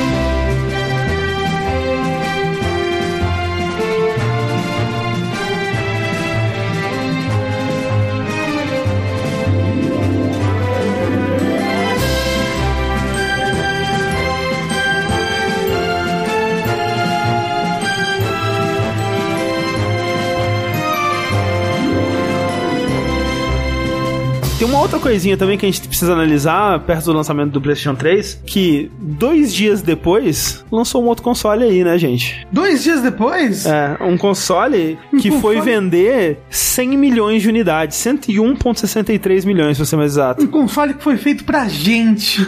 É. pra gente do povo. Pra, pra mim, pra você, pra tia Cotinha. Estamos falando do Nintendo Wii. Olha só. Que a Nintendo resolveu que ia voltar, né? É, a Nintendo ela veio com uma ideia Nova. revolucionária, né? Alguns diriam. Ah, que era o projeto, né? Era o, era o Re- Revolution, né? Revolution, é. Que no caso era o controle de movimento, que eu acho uma bosta, mas que fez fortunas pra Nintendo. Sim. Que definiu t- tendência. Depois o PlayStation 3 e o Xbox 360 foram correr atrás disso, né? Sim. Sim. Olhando por alto, assim, eu acho que vai ser isso. É uma lista que, pra mim, ela parece definir muito bem o que, que vai ser o Wii, sabe? Que são jogos, de modo geral, muito deles descartáveis, muito deles de baixa qualidade, muito deles focados em. não focando num público específico, né? Atirando pra todos os lados, pra todas as idades, pra todos os grupos etários aí. E acertando aqui e ali, né? O resto que não acertar, tudo bem, porque provavelmente foi um jogo que custou 10 reais pra fazer. E essa parada de ter ficado mega saturado gerou alguns efeitos estranhos, né? Que vendeu 100 milhões de consoles, mas tinha um estudo na época que mostrava que, tipo, sei lá, em média os donos de Wii compravam 3, 4 jogos. Eram poucos, né? É porque era um público diferente, né? Era um público totalmente Sim, casual. sim. Wii. não dava pra você usar métodos de previsão como funcionavam em outros consoles pra prever o quanto que um jogo ia vender co- Sim. com base na plataforma na, na base instalada, porque a base instalada não tava comprando o jogo, era uma galera que comprou como uma curiosidade, como um brinquedo e tal, e não tava interessada em sustentar aquilo, era uma galera que comprou, jogou o esportes, jogou o Wii Fit, sei lá, e guardou o console. Ou então continua jogando pra Ou, sempre. é, ou então o continuou, esporte exato, fit, continuou sabe? esse. Ligava lá uma vez por semana, uma vez por mês, jogava o boliche dela lá e GG, sabe? Era isso que a É. pessoa queria com o console. Dito isso, foi um console em que a Nintendo continuou entregando bons first parties dela, né? Sim, assim, eu diria os piores first party da Nintendo, sabe? Não diria que são os piores, mas era uma época que a Nintendo tava fazendo first parties e querendo trazer o público casual pro first party dela. É. Então foi a época que ela mais deixou jogo bobo, com tutorial excessivo. É. Vamos ver essa lista então, que são 22 jogos, né? Exatamente, que começa com Avatar, The Last Airbender. Não, É, não, não, é é- o filme. é do não desenho filme. mesmo, É do do desenho. desenho e é um lixo. Mas é exclusivo. Mas, mas exclusivo, olha aí. Mas é ruim que dói. O segundo jogo da lista ainda é um jogo licenciado, né? Que no caso é o Barnyard, que aparentemente é o Segredo dos Animais, segundo o Rafa. Isso, passava na Nickelodeon. Ó, vou dizer. Ti- Tinha o Guilherme, o Guilherme Briggs dublando a vaca. É isso aí. Tem muito jogo licenciado baseado em animação nessa lista, cara. Mas é muito jogo. Pensa num jogo, tem aqui. É o terceiro jogo da lista, Call of Duty 3, Também. jogo de tiro tentando funcionar ali. Tá ali. O quarto jogo da lista e outro licenciado, Carros, Carros. da, da Pixar, né? Sim. Depois é Excite Truck, uma versão aí do Excite Bike, com caminhões. Um dos três jogos First Party que tem nessa lista. Não desenvolvido pela Nintendo, né? Mas é de uma propriedade, entre aspas, da Nintendo, né? É como se estivesse na mesma franquia do Excite Bike, no caso. Exato. Aí o próximo jogo, outra animação, The Green Adventures of Billy Mandy. que é Sim. Billy Mandy. Exatamente, sim. Depois GT Pro Series. Jogo de corrida e exclusivo. Olha aí que bonito. quem diria. Seguindo com outra animação, Rap Fit. Tá Aí. O do Pinguim. Depois Madden NFL 07. Aham. Marvel Ultimate Alliance de novo. De novo, aham. Monster 4x4 World Circuit. É o jogo de corrida do Monster Hunter. Esse daí. Need for Speed Carbon. muito jogo aí repetido do PS3, né? Que a gente tá vendo, mas é porque Exato. lançaram muito pertinho, né? Muito na mesma época. Depois Open Season. Que também é baseado na animação, é aquele da. Nem que a vaca tussa, sei lá, uma porra assim. Ah, isso? Nossa, não sabia. Não, não é, não é o nem Cavacatuça, não. Não, é um outro de. É, é o do urso, não é? É, é que tem um urso e um alce, não é? Isso, acho que é isso aí. É, é um Ma- filme. Mas desse não é aí. nem Cavacatuça. Tá bom, tá Não bom. conheço essas coisas não, mas continua com Rampage de Total Destruction. Ok. É, é, ó, esse jogo é em primeira pessoa e eu balanço os braços pra quebrar as coisas. Deve ser, não sei. é um eu não Ah, faço espero a que sim. menor É o mínimo Porque que eu se espero. não for, Sim. eu vou ficar bem decepcionado. Mas segue com Rayman, Raven Rabbits. Olha aí, o nascimento dos Rabbits. Nascimento deles. É O primeiro jogo com Rabbits. Olha, eu vou dizer, esse jogo é bem legal. É verdade. Esse jogo é um jogo party game, assim, é exclusivo do Wii. Eventualmente ele foi lançado pra outras plataformas e tal. Depois Red Steel. Que o um é um lixo! É bem E- ruim. É. Eles prometeram o mundo pra esse jogo. O Wii sofreu um pouco com isso, sabe, no lançamento. Foi uma coisa parecida com o Kinect. Em demos, né, e especialmente quando eles estavam mostrando no comecinho o Revolution e todas as possibilidades e tal, eles mostravam o controle funcionando. Nossa, aquilo ali ia ser um pra um, né? A sua ação no controle ali ia ser refletida 100% na tela. E depois você foi descobrir que não era bem assim, né? Depois eles conseguiram com o registro com o Red Steel 2, que é um bom jogo. Que é bem usava o legal, Emotion Plus, né? Que usava o Emotion Plus. Que o Emotion Plus era o que deveria ter sido o Emotion. É, assim, era menos até do que eu deveria ter sido baseado na- nos conceitos iniciais, mas É. chegava mais perto, né? Mas era mais perto. Seguindo com mais animações, Bob Esponja, Costa Quadrada. É Creature from the Crust Crab. Isso daí. Uhum. Criatura do Siri Cascudo. É isso aí. Isso. Super Monkey Ball, Banana Blitz, que combina até controle de movimento pra você controlar a bolinha É, sim, lá, né, sim. então. E esse exclusivo do Wii? Tony Hawk, Downhill Jam, Downhill. Downhill, é, tá porque indo. o Tony Hawk Cara, tava, deca... tava, nossa senhora, caindo é, sem parar. Que, no caso, esse Tony Hawk de Downhill, ele é diferente dos outros, que os outros são parques, né, de skate, onde você tem que fazer os, os combos lá e tal. Os Tony Hawk Downhill Jam são de descer morro. Quase uma corrida de Tony Hawk. É, to- to- todos eles passam em São Francisco. Não, chama Holy Man esse daí. Holy Moon, É. basicamente. Depois, com um jogo que não é bem... Ele é um jogo cross-gen, digamos assim. É, É, Exato. ma- mas de qualquer jeito, ele, ele é Launch Titan. Quem não tinha um Sim, GameCube sim. comprou o Wii na época pra jogar ele. Sim, sim, Que sim. nem o Switch agora. Exatamente, a gente é bem vai- parecido, depois. é. Que no caso é o The Legend of Zelda Twilight Princess. Sim. Só que a versão inferior desse jogo tá no Wii, né? É, porque ela é espelhada. Não, mentira. Além dela ser espelhada, o é o Link bate com a mão direita, que é um absurdo. Ela tem motion control, né? Eu joguei esse- essa versão desse jogo e não recomendo. Depois tem Trauma Center, Sex Opinion. Que é muito bom. E depois Wii Sports. Eu acho Aí- que esse é o jogo, né? É. Que eu acho que atualmente é o jogo mais vendido da história, porque ele vinha junto com... Com o Wii. Com o Wii. É. Eu Acho que o jogo mais vendido da Nintendo, né? Minecraft e GTA V superam ele. Ah, é, com ok, certeza. ok, faz sentido, faz sentido, faz sentido. Mas ele tá lá, ele tá tipo top 5 com certeza, sabe? Jogos mais vendidos de todos os tempos. Justamente porque ele vinha com console, né? E o Wii vendeu tanto, né? E que todo Sim. mundo basicamente tinha esse jogo. E seguindo a ideia que a, a lista de lançamentos reflete como vai ser a vida do console e a filosofia da empresa durante esses anos, e a Nintendo lançou o esportes pra mostrar o o que a gente tá aqui Demonstrar, pra fazer, é, sabe? é. O que eu acho que eventualmente ela fez errado no Switch,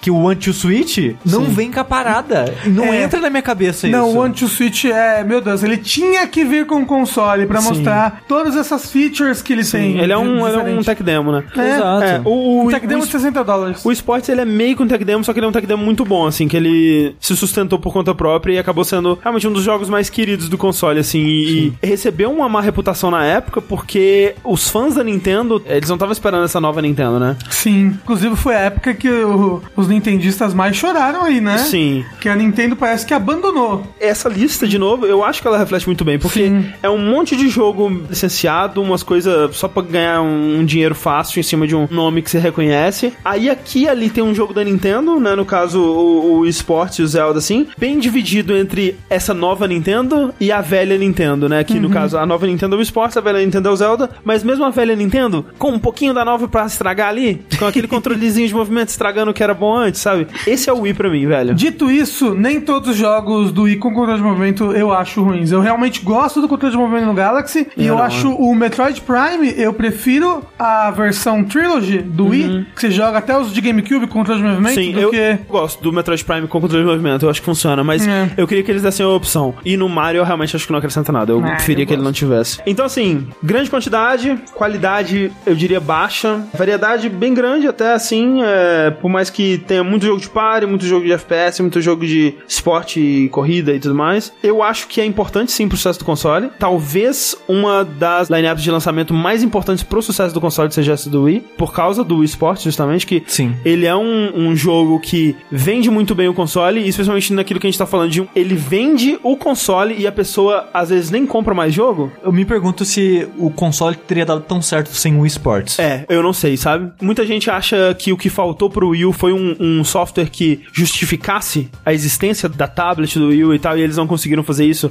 com o É, Nintendo tipo, Land, Land ou É, outros tipo, jogos assim. O, o Nintendo Lands, ele não tem esse apelo universal que tinha o esportes, esse, esse apelo pro público casual. Ele É. Sim. não tem. Todos os consoles que a Nintendo lançou mais ou menos nessa época, né? Um pouco antes do Wii e dali pra frente, eles tinham algum gimmick, né? Alguma coisa diferente. Ele não era só um console, né? Então você tem o DS, você tem o Wii, você tem o 3DS, você tem o o Wii U, você tem o, o Switch. E pra todos esses, de alguma forma a Nintendo teve que provar que aquilo era algo que a pessoa queria ter, sabe? Pro DS ela teve que provar que as duas telas realmente faziam sentido, que o É. Que a 3D. tela de ela- toque fazia é. sentido. É, com o 3D eu acho que ela não conseguiu provar, mas É. deu certo mesmo assim, porque tava em cima do DS, que já era um Isso, formato que tinha dado certo. O Wii U ela não conseguiu provar, então. Mas aqui no Wii, ela provou talvez o melhor de todos, sabe? Que foi com o Wii Sports, que foi um jogo que transcendeu gerações. Tinha toda aquela coisa dos velhinhos jogando o Wii, né, cara? Que era algo Sim. que era impensável, sabe? Eu acho que muito disso foi por conta de Wii Sports, então eu diria que é bem importante sim essa lista pro sucesso do console. Sim.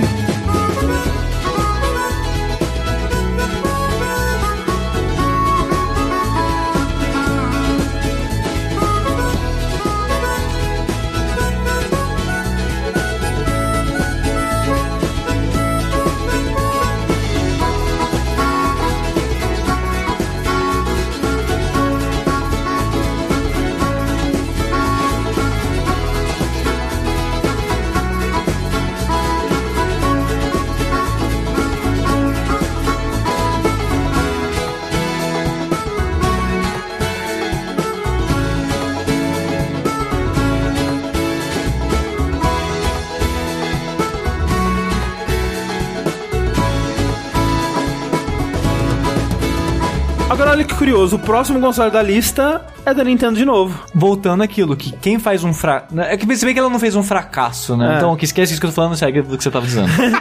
Não, mas assim, eu entendo o que você tá falando, Chico. Tipo, o, o Wii não fracassou, mas ele decaiu muito, sabe? Ele era um Sim. console que ele tava no auge por um, dois, três anos ali, e depois ele só foi decaindo, cara. E a Nintendo tinha que fazer alguma coisa, tinha que responder a isso, sabe? Até porque a Microsoft e a Sony correram atrás desse Sim. negócio de público casual e motion control. O Kinect foi bem forte pra É. Microsoft, né? Tem que lembrar também que, embora o Wii tenha sido lançado como concorrente ali do 360 e do PS3, né, contemporâneos dele, e sendo lançado até por último, né, ele foi o último console a ser lançado, O gráfico dele é de Play 2. Exato, ele tinha o hardware do GameCube, basicamente, e não era HD, né? Ele era SD ainda. Então, ele era um console que estava muito defasado tecnicamente e precisava de alguma coisa ali pra agitar de novo. Mas mesmo assim, foram seis anos de intervalo, o que é um tempo razoável. É, é uma grande. geração normal, né? Sim. É, a geração é que durou muito mesmo. Isso colocou a Nintendo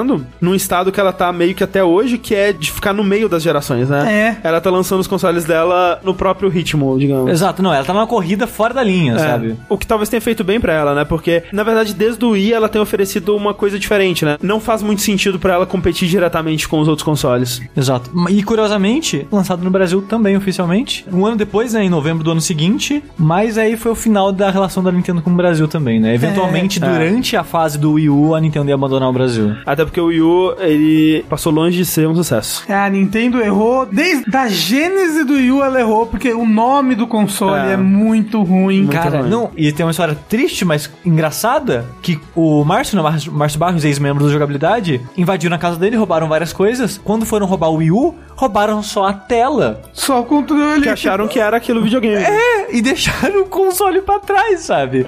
Então, tipo, cara, Nem Nintendo- assaltante entende o Will. É, Mas então, olha só, ele teve uma launch diferente porque ele veio com um hardware que era superior ao do Wii, mas não era tão bom quanto o, vamos dizer, o PS3 e o 360. Ele era Sim. mais ou menos ali, mas não era aquilo tudo também. O que é bizarro, porque você tá falando que ele não era tão bom quanto um hardware que saiu em 2006, 2005, né? Então, já é meio esquisito. Mas assim, E ele saiu em 2012. ele saiu em 2012, né? 18 de novembro de 2012. Mas então, o que aconteceu com a launch dele? Ela é uma launch bem grande, com muitos jogos. 24 24 jogos. jogos. Muitos desses jogos, portes de jogos que já existiam no PS3 e 360. Sim. Sim, tentando falar, olha só, gente, nós estamos juntos É, agora. porque um dos outros motivos que fez a Nintendo correr atrás de lançar o Wii U tão rápido assim, né? E, e não esperar uma próxima geração, foi justamente que ela tava sustentando o console sozinha, né? As empresas, elas tinham perdido o interesse de criar coisas originais pro Wii, porque se você criava algo original pro Wii, não vendia, né? Só os jogos da Nintendo vendiam no Wii, como por exemplo a EA que fez aquele Dead Space Extraction, Sim. que é um ótimo jogo, um- eu gosto bastante dele. é Sim, um, também. Mas apesar dele ser um rail, é, apesar dele ser um rail, ele é um rail bem interessante, né? Que você consegue ainda ter um pouco de exploração e tal. Ele é bem, bem legal, assim. E não vendeu nada, cara. Ele foi vender alguma coisa quando ele saiu uma versão pro PlayStation Move, sabe? Sim. Depois. É, E ao mesmo tempo, os jogos que estavam lançando no 360 e no PlayStation 3 não conseguiam ser portados É, pro exato. Wii, né? Tinha que ser feito outra versão, é, né? É. e era um custo muito maior, as empresas não estavam querendo isso, fazer uma outra versão do jogo pro Isso. console inferior. Onde provavelmente não ia vender tanto, É.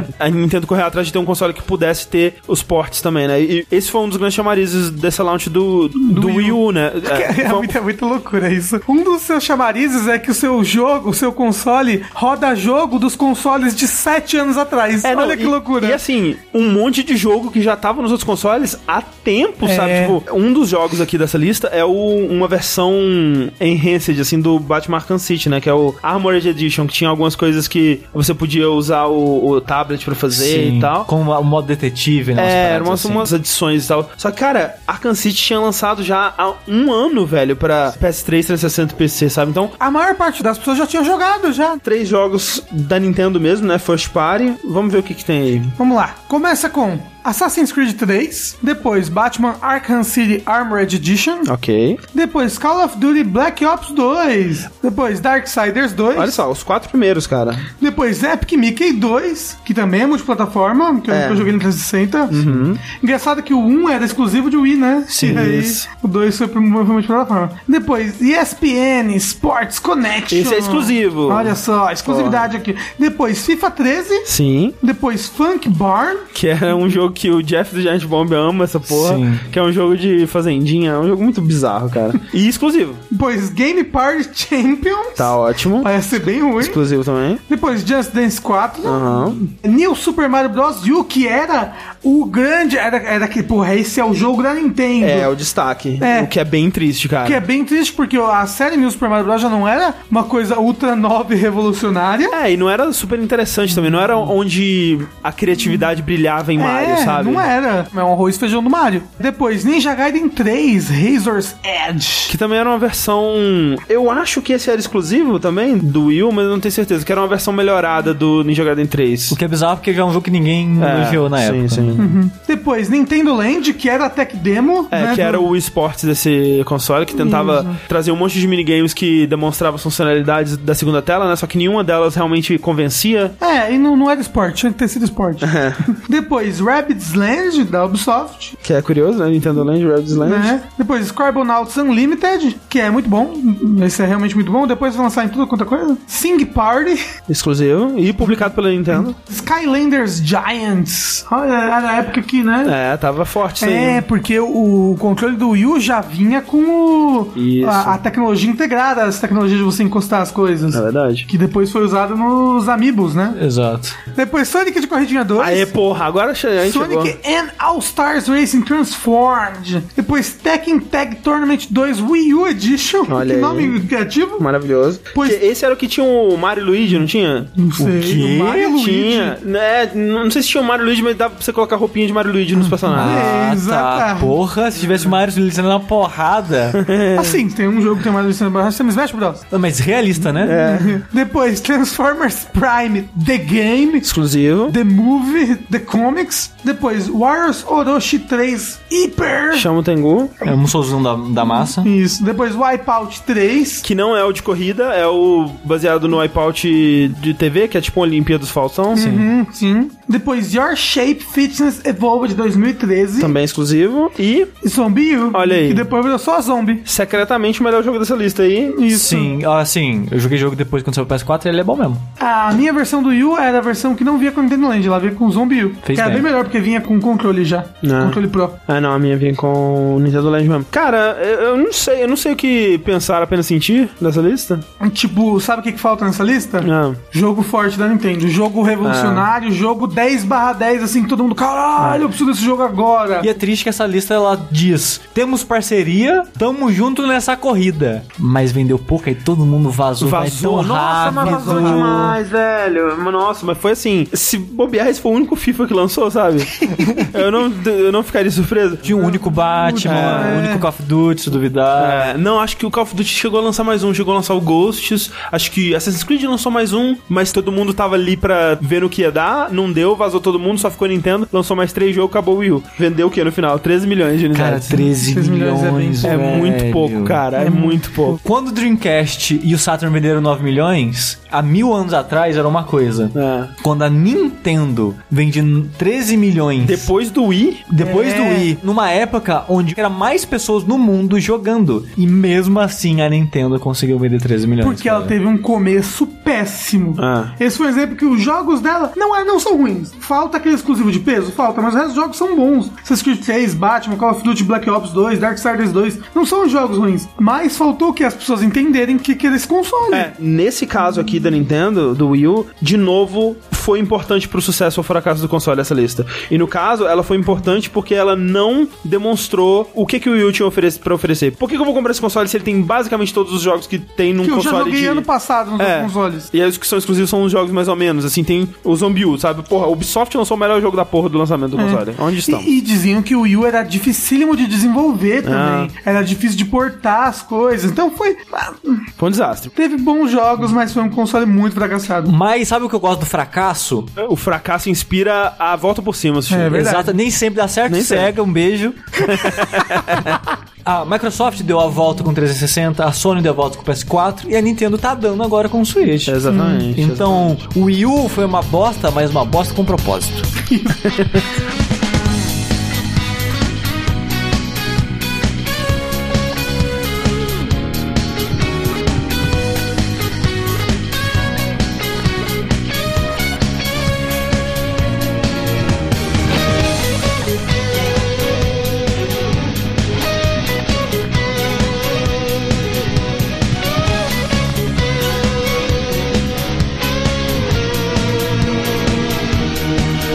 Mas, gente, eu acho que o que mais fudeu de vez o Wii U foi que no ano seguinte já lançou a próxima geração. É. Ou Aí seja, fudeu. já deixou o console defasado graficamente de novo. É, e aí a Nintendo se viu de novo na posição do Wii, É, sabe? Sim, porque aí, ano seguinte, no dia 15 de novembro de 2013, lançou o PlayStation 4. Exatamente. Dessa vez a Sony correu pra lançar na frente da Microsoft, né? Aham. Já que a Microsoft lançou na frente na geração anterior. Sim. Sim. E a Microsoft, de novo, ela pisou muito na bola. Primeiro, não só em lan- não lançar antes, né? Porque é, isso não, não sei se dá pra atribuir como uma pisada na bola dela, porque com certeza é difícil, né? De você definir uma data e tal, e até saber quando que a empresa, tipo, às vezes eu tô achando que eu vou lançar super cedo, mas aí a rival vai lá e lança um mês antes. O que eu posso fazer? Não tem como adiantar, sabe? Mas mais na mensagem, em como ela tava vendendo o console, né? Então, a Sony, ela se aproveitou disso pra falar, tipo, galera, a gente só vai fazer a mesma coisa de antes. Enquanto a Microsoft tava focada em vender integração com TV e vender coisas com. Com o Kinect, Kinect, 2. né, e tal. A Sony, ela falou, gente, olha só, nós somos a amiguinho dos indie, a gente vai ter esses joguinhos aqui, olha como a gente é legal e Filha da tal. puta, né, cara? É, é, é isso, né? E olha só que curioso, essa lista, né, de lançamentos é a primeira onde estão listados também jogos de download, né? Jogos digitais, né? Porque, Sim. enfim, meio que virou uma coisa só. Não tem mais essa diferenciação, né? Porque Sim. geração passada, na 360, começou até o Xbox Live Arcade. Aí você tinha joguinhos de arcade que eram trazidos, né? Tipo, ah, vai ter agora o, sei lá, Dig Dug. Aí lança o Dig Dug e tal. E aí aos poucos foi abrindo, né? E aí foi abrindo pra indies. Aí tinha o Xbox é, Summer of Arcade e tudo mais. Mas aos poucos foi virando uma coisa só. Vai lançar em disco, vai lançar digital, vai lançar no mesmo dia pras, das duas formas e tal. Sim. E hoje em dia, lançou, tá nos dois jeitos, né? Se tem em disco, tem no digital também. Se é indie, às vezes o indie lança em di- em disco. Eu acho que, apesar de tudo, o mérito do PlayStation 4 foi, a princípio, culpa do Xbox One. Especialmente porque a gente vai ver que, em questão de jogo, no começo, o PlayStation 4 tava abaixo. E o PlayStation 4 não teve jogo por muito tempo. É. Não teve jogo, tipo, grande, bom. É, se o Xbox One tivesse conseguido controlar melhor a mensagem, evitado aquela polêmica toda que, né, arrastou o nome deles pela lama por um tempo, assim, eu acho que a história podia ser bem diferente hoje, sabe? E é, eu acho que outra coisa é o preço, né? Porque o, Xbox, o PlayStation 4 lançou mais barato também. Sim, 100 dólares. Se não me engano, o Sony era 500 e o PlayStation 4 era 400. É porque o Sony vinha já com o Kinect 2, que era Sim. uma coisa mais pesada. Que era algo né? que ninguém queria, sabe? Então era essa coisa. É só depois que ela foi lançar o bundle sem ele, Uhum. coisas assim. Eu já vou atropelar um pouco o assunto, já que tá falando de sucesso e falar de vendas. Até junho de 2018, o PlayStation 4 ele enviou das fábricas, não é vendeu é, É. pros É o usuários. que eles chamam de shipped, né? Exato. 82 milhões de unidades. Isso. Que é um bom número. É, e o Xbox One, 38 milhões de unidades. Isso é estimado porque o Xbox One não divulga, né? Ele tá E- com vergonhinha. Exatamente. e, tá certo que a geração não terminou ainda, mas Tá pra terminar. Eu acho que até daqui dois anos, que é mais ou menos quando tá previsto, né, os anúncios dos próximos consoles, eles não vão chegar nos números da geração passada. Não. No sentido geral. Que nem eu comentei, quando você olha o máximo da geração do PS2, o máximo da geração do PS3, teve um crescimento de compradores de consoles, Sim, de vendas sim. de consoles de modo geral. Nessa geração, caiu. Também não dá pra saber quantas pessoas tinham o PS3 e o 360 também, né? Tem isso também, e como demorou muita geração, isso pode ter acontecido com Aham. frequência até. Mas eu tava me perguntando isso no sentido de: será que as pessoas aos poucos estão desinteressando em consoles, interessando mais em PC, ou interessando mais em celular, ou interessando em outras coisas de modo geral? O que eu vejo falar sobre isso é que o mercado tem crescido, sabe? Quando você olha pra números de venda de jogos, Uhum. eu acho que dá pra ver melhor, porque tira meio que essas variáveis de pessoas terem Os dois consoles, consoles e entendi. tal. Quando você olha pra número de vendas de jogos, você vê que na verdade o mercado tem crescido, assim. É, Ok. Não é nada exponencial, sabe? Mas não tem caído, então. É. Não, isso tem que lembrar que na época agora do Play 4 e Sony, PC já tá bem forte. Também sabe? tem isso, é, sim. também É, tem já isso. tem muita gente que não compra porque já tem PC poderoso, É sabe? verdade, é outra plataforma aí, né? Mas beleza, vamos ver a lista de jogos do PlayStation 4, que são 22 jogos, são 5 jogos de first party e curiosamente menos exclusivos do que first party, porque você tem jogos que estão lançando pro PS4 que já eram do PS3, né? Ah, Sim. sim. Então, são apenas três jogos exclusivos, que é, como o Sushi disse, né? É o fim da exclusividade, não tem mais. Você só vai ter exclusivo se for o seu jogo first party, e olhe lá, né? Porque aqui a gente já tá vendo que nem É. isso. E- Essa geração a gente teve alguns casos da Microsoft e da Sony tendo exclusividade temporária de um ano pra console, Pra console, mas é. saía também pra No PC. que então, no caso aqui não seria considerado. A gente, não, a gente Exatamente. não consideraria exclusivo. então indo pra lista de jogos, a gente começa com Angry Birds e Star Wars. Lembra de Angry começou Birds? bem pra caralho, né? Mas começou bem. Custava 60 dólares essa Mentira, porra de jogo. Eu juro, eu juro. No celular era de graça, no PS4 era 60 Ah, tomaram né, cu, por isso que dólares. morreu essa franquia de É. merda. É. Só pra garantir, eu não tenho certeza se era 60 dólares ou se era tipo 30, mas era um valor absurdo, Pra um sabe? jogo que era de graça no É. celular, pois. É. Aí seguimos com Assassin's Creed 4 Black Flag. Foi um bom Ok. Assassin's Creed, legal, Assassin's né? Creed. Sim. Battlefield 4, que deu um milhão de problema por anos e anos e anos. Muitos desses jogos aqui que a gente vai ver, eles são cross-gen, né? Que Sim. sai também pra geração passada e geralmente a geração do PS4 ele é mais bonitinho e tal. No, no caso do Assassin's Creed é isso, Black Flag é isso, o Battlefield eu também acho que é isso. Aliás, essa foi uma geração marcada, né, pelo CrossGen por muito tempo. Sim, Sim. sim, É aquela coisa também, né, que acontece. Quanto mais os gráficos avançam, menor fica o salto de uma geração pra outra, né? Sim. Então, o final do PS3 e o começo do PS4 era mais ou menos parecido ali, mudava a quantidade de partículas, sabe? Basicamente era o que mudava. Hoje em dia já tem uma diferença bem grande, né? Mas, sim. é, sim. Call of Duty Ghost, que é o do cachorro. Do cachorro. Quebra a boca lá? Isso, o cachorro quebra a boca. Contrast, que é aquele jogo de plataforma que usa sombras É, e tal. aham. É, é triste que se você tiver alergia a iodo, você não pode jogar. É Esse verdade. que bosta. FIFA 14, como é, marcando Sim. ficha aí. Flower, Que é um dos que é first party, mas não exclusivo, porque é um porte do PS3, na É. verdade. Exato.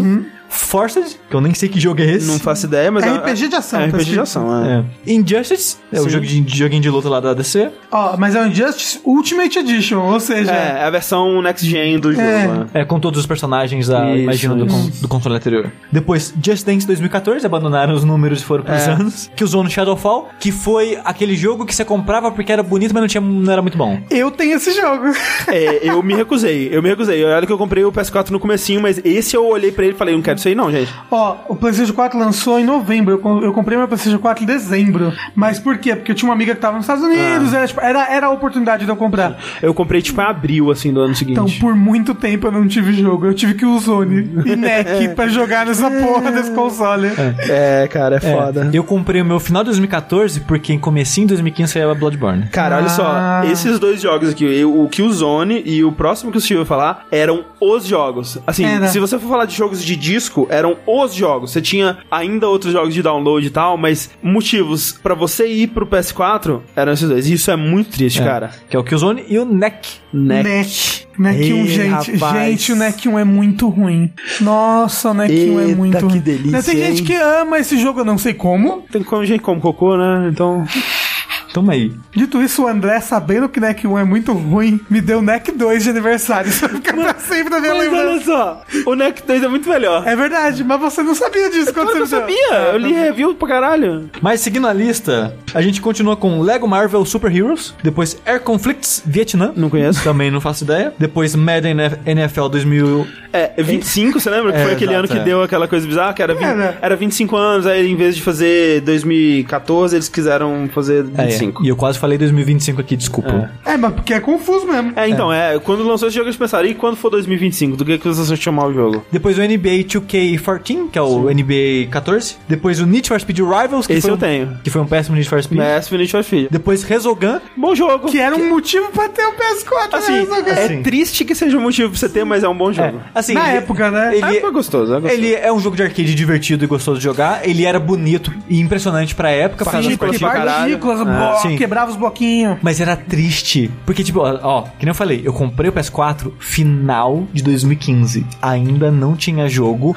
o, o que eu- sabe o que eu jogava? Porque assim, eu vendi meu PS3 pra comprar o PS4. Ou seja, não tinha mais PS3 pra jogar. O que eu jogava era os jogos de Plus que a Sony me deu. E era só os joguinhos lá, tipo, Don't Starve, Resogun e umas coisinhas, cara. É. Não tinha jogo essa Não porra. Aí a gente continua com Skylanders Swap Force, que agora os bonecos parte no meio e você combina os bonecos. Isso. Depois o Sounds and Shapes, que algumas pessoas elogiaram, mas já não era mais PS4, É. Já era PS3 tinha PS3, ainda. eu não gostei muito, não. Super Motherload, que- ou também outro indie, né, que saiu Sim. download. E Trini 2, Complete Story, outro indie pra download, que, mas né, daquela É, coisa. Daquela coisa também multiplataforma, então a maioria desses jogos são jogos de qualidade. Só que ou são jogos que você já podia acessar em outras plataformas, ou são jogos que não convence É, você a um, pra um se, vo- console. é, novo. se você já tem o Uhum. PS3, pra que eu vou comprar o PS4? É, exato. Na É, tipo, época não fazia sentido É, mesmo. então assim, quantidade, qualidade e variedade, eu acho que tá ok. Tem bastante de, Sim. de tudo isso. memorável não. Não. Não é muito memorável e não é importante pro sucesso do console. Não. Na verdade, Não. prejudica, sabe? Eu acho. É. Que nem o Rafa falou, o que aconteceu? Tipo, por que, que esse console é o mais vendido, sabe? Sabe por quê? Oito anos da mesma geração, o pessoal queria algo É, novo. é o pessoal tava verdade. Não. sedento Tava por algo Mas novo. por que, que ele foi mais vendido que o outro? É isso que eu tô falando. Não, é, por que, que ele foi mais vendido que o outro? Porque o outro fez muita merda. Porque o outro fez muita merda É. no começo.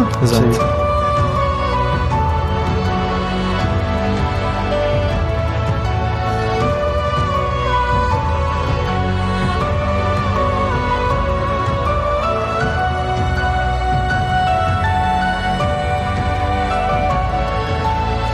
Quem é o outro? É o console que já era a tricentésima, sexagésima edição dele, ele voltou pra primeira. Voltou pra primeira. Loucura, que é o Xbox One. Que lançou o quê? Uma semana depois, quase, né? É. Basicamente. Ah, foi bem pouco tempo depois, 22 de novembro. de 2013. Isso. O PlayStation 4 vendeu da chip de 82 milhões e o Xbox One, a- estimativas de 38 milhões de vendas até agora. Vamos dizer metade. É, o É. pa- tem gente que fala que é metade, menos da metade, tá, tá por ali, né? Ele tem um jogo a menos que o PS4, né? O PS4 veio com 22 e o Xbox One veio com 21. Mas olha só, ele tem 7 first party, comparado com os 5 first parties do PlayStation 4. Sim. Mas 8 exclusivos, comparado com os 3 exclusivos do PlayStation 4. Sabe o que que eu acho que foi isso? É a Sony desesperada correndo pra lançar o PS4 Antes. antes, do Sony. Sim. É possível, é possível. Tipo, porque muito jogo dela não tava pronto ainda, mas ela precisava lançar o console antes. Sim. A lineup do Xbox One é melhor. Assim, não é bem melhor, e não vou dizer que os exclusivos dela são jogos maravilhosos, mas já é alguma coisa a mais, sabe? Sim. Muitos jogos desses vão ser os mesmos, né? Porque, afinal de contas, essa é a geração onde os consoles estão mais parecidos, pelo menos antes de lançar o Pro e o Xbox One X, né? Quando eles lançaram os consoles base, eles eram bem parecidos, né? Tecnicamente, ambiente, de arquitetura e tal. Então, É. muitos jogos vão ser os mesmos. O Shone era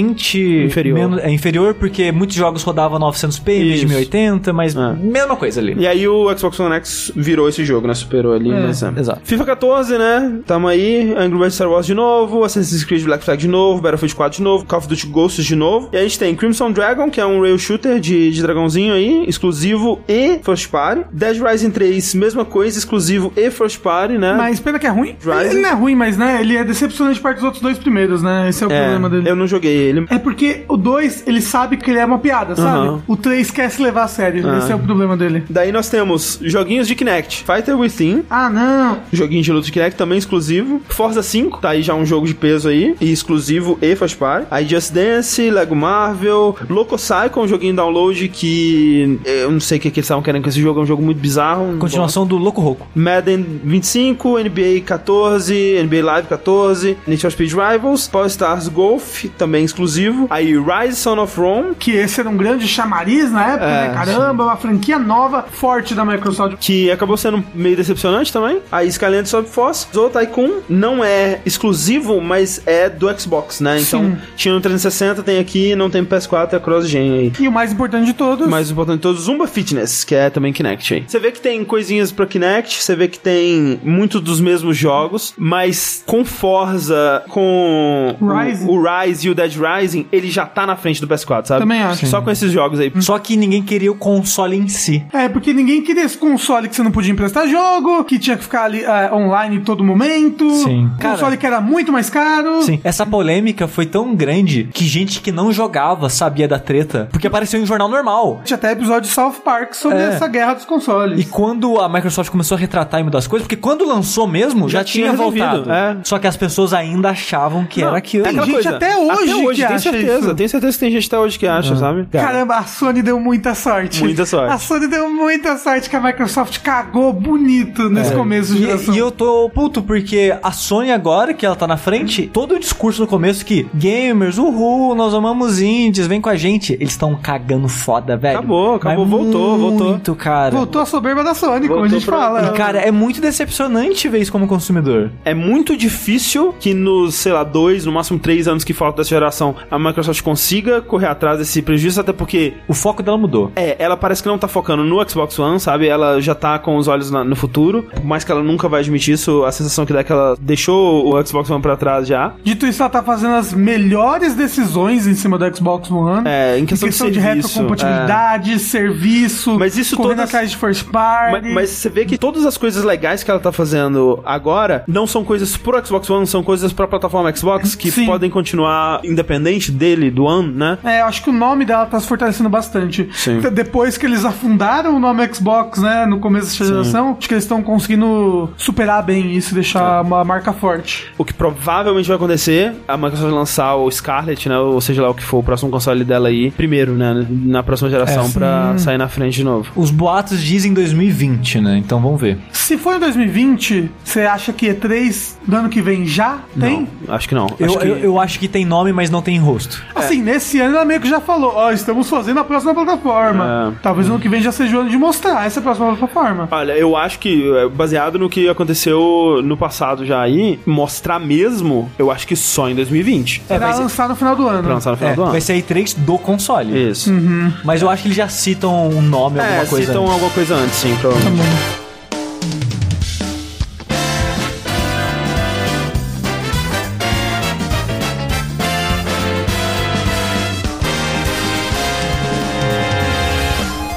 E agora chegamos no último console da nossa lista, o último console lançado da gravação desse podcast, né? Um O console. melhor console já criado na história do universo. Mas Mentira. um console ultra recente, É. né? Nossa senhora. Ele completou um ano e meio recentemente, eu acho. É, né? nosso queridíssimo, pelo menos o meu queridinho, é o Nintendo Switch. Nintendo Switch, cara, que foi lançado em 3 de março de 2017 e que em junho desse ano, né, tava com 19,67 milhões de vendas, né, já deve ter batido 20 aí. Uhum. Sim. Ótimos números pra um ano. No segundo ano ele deu uma desacelerada, né? Afinal de contas, é um ano mais calmo, né? Em comparação ao primeiro. O primeiro ano foi bem bombástico pro Switch, né? Sim.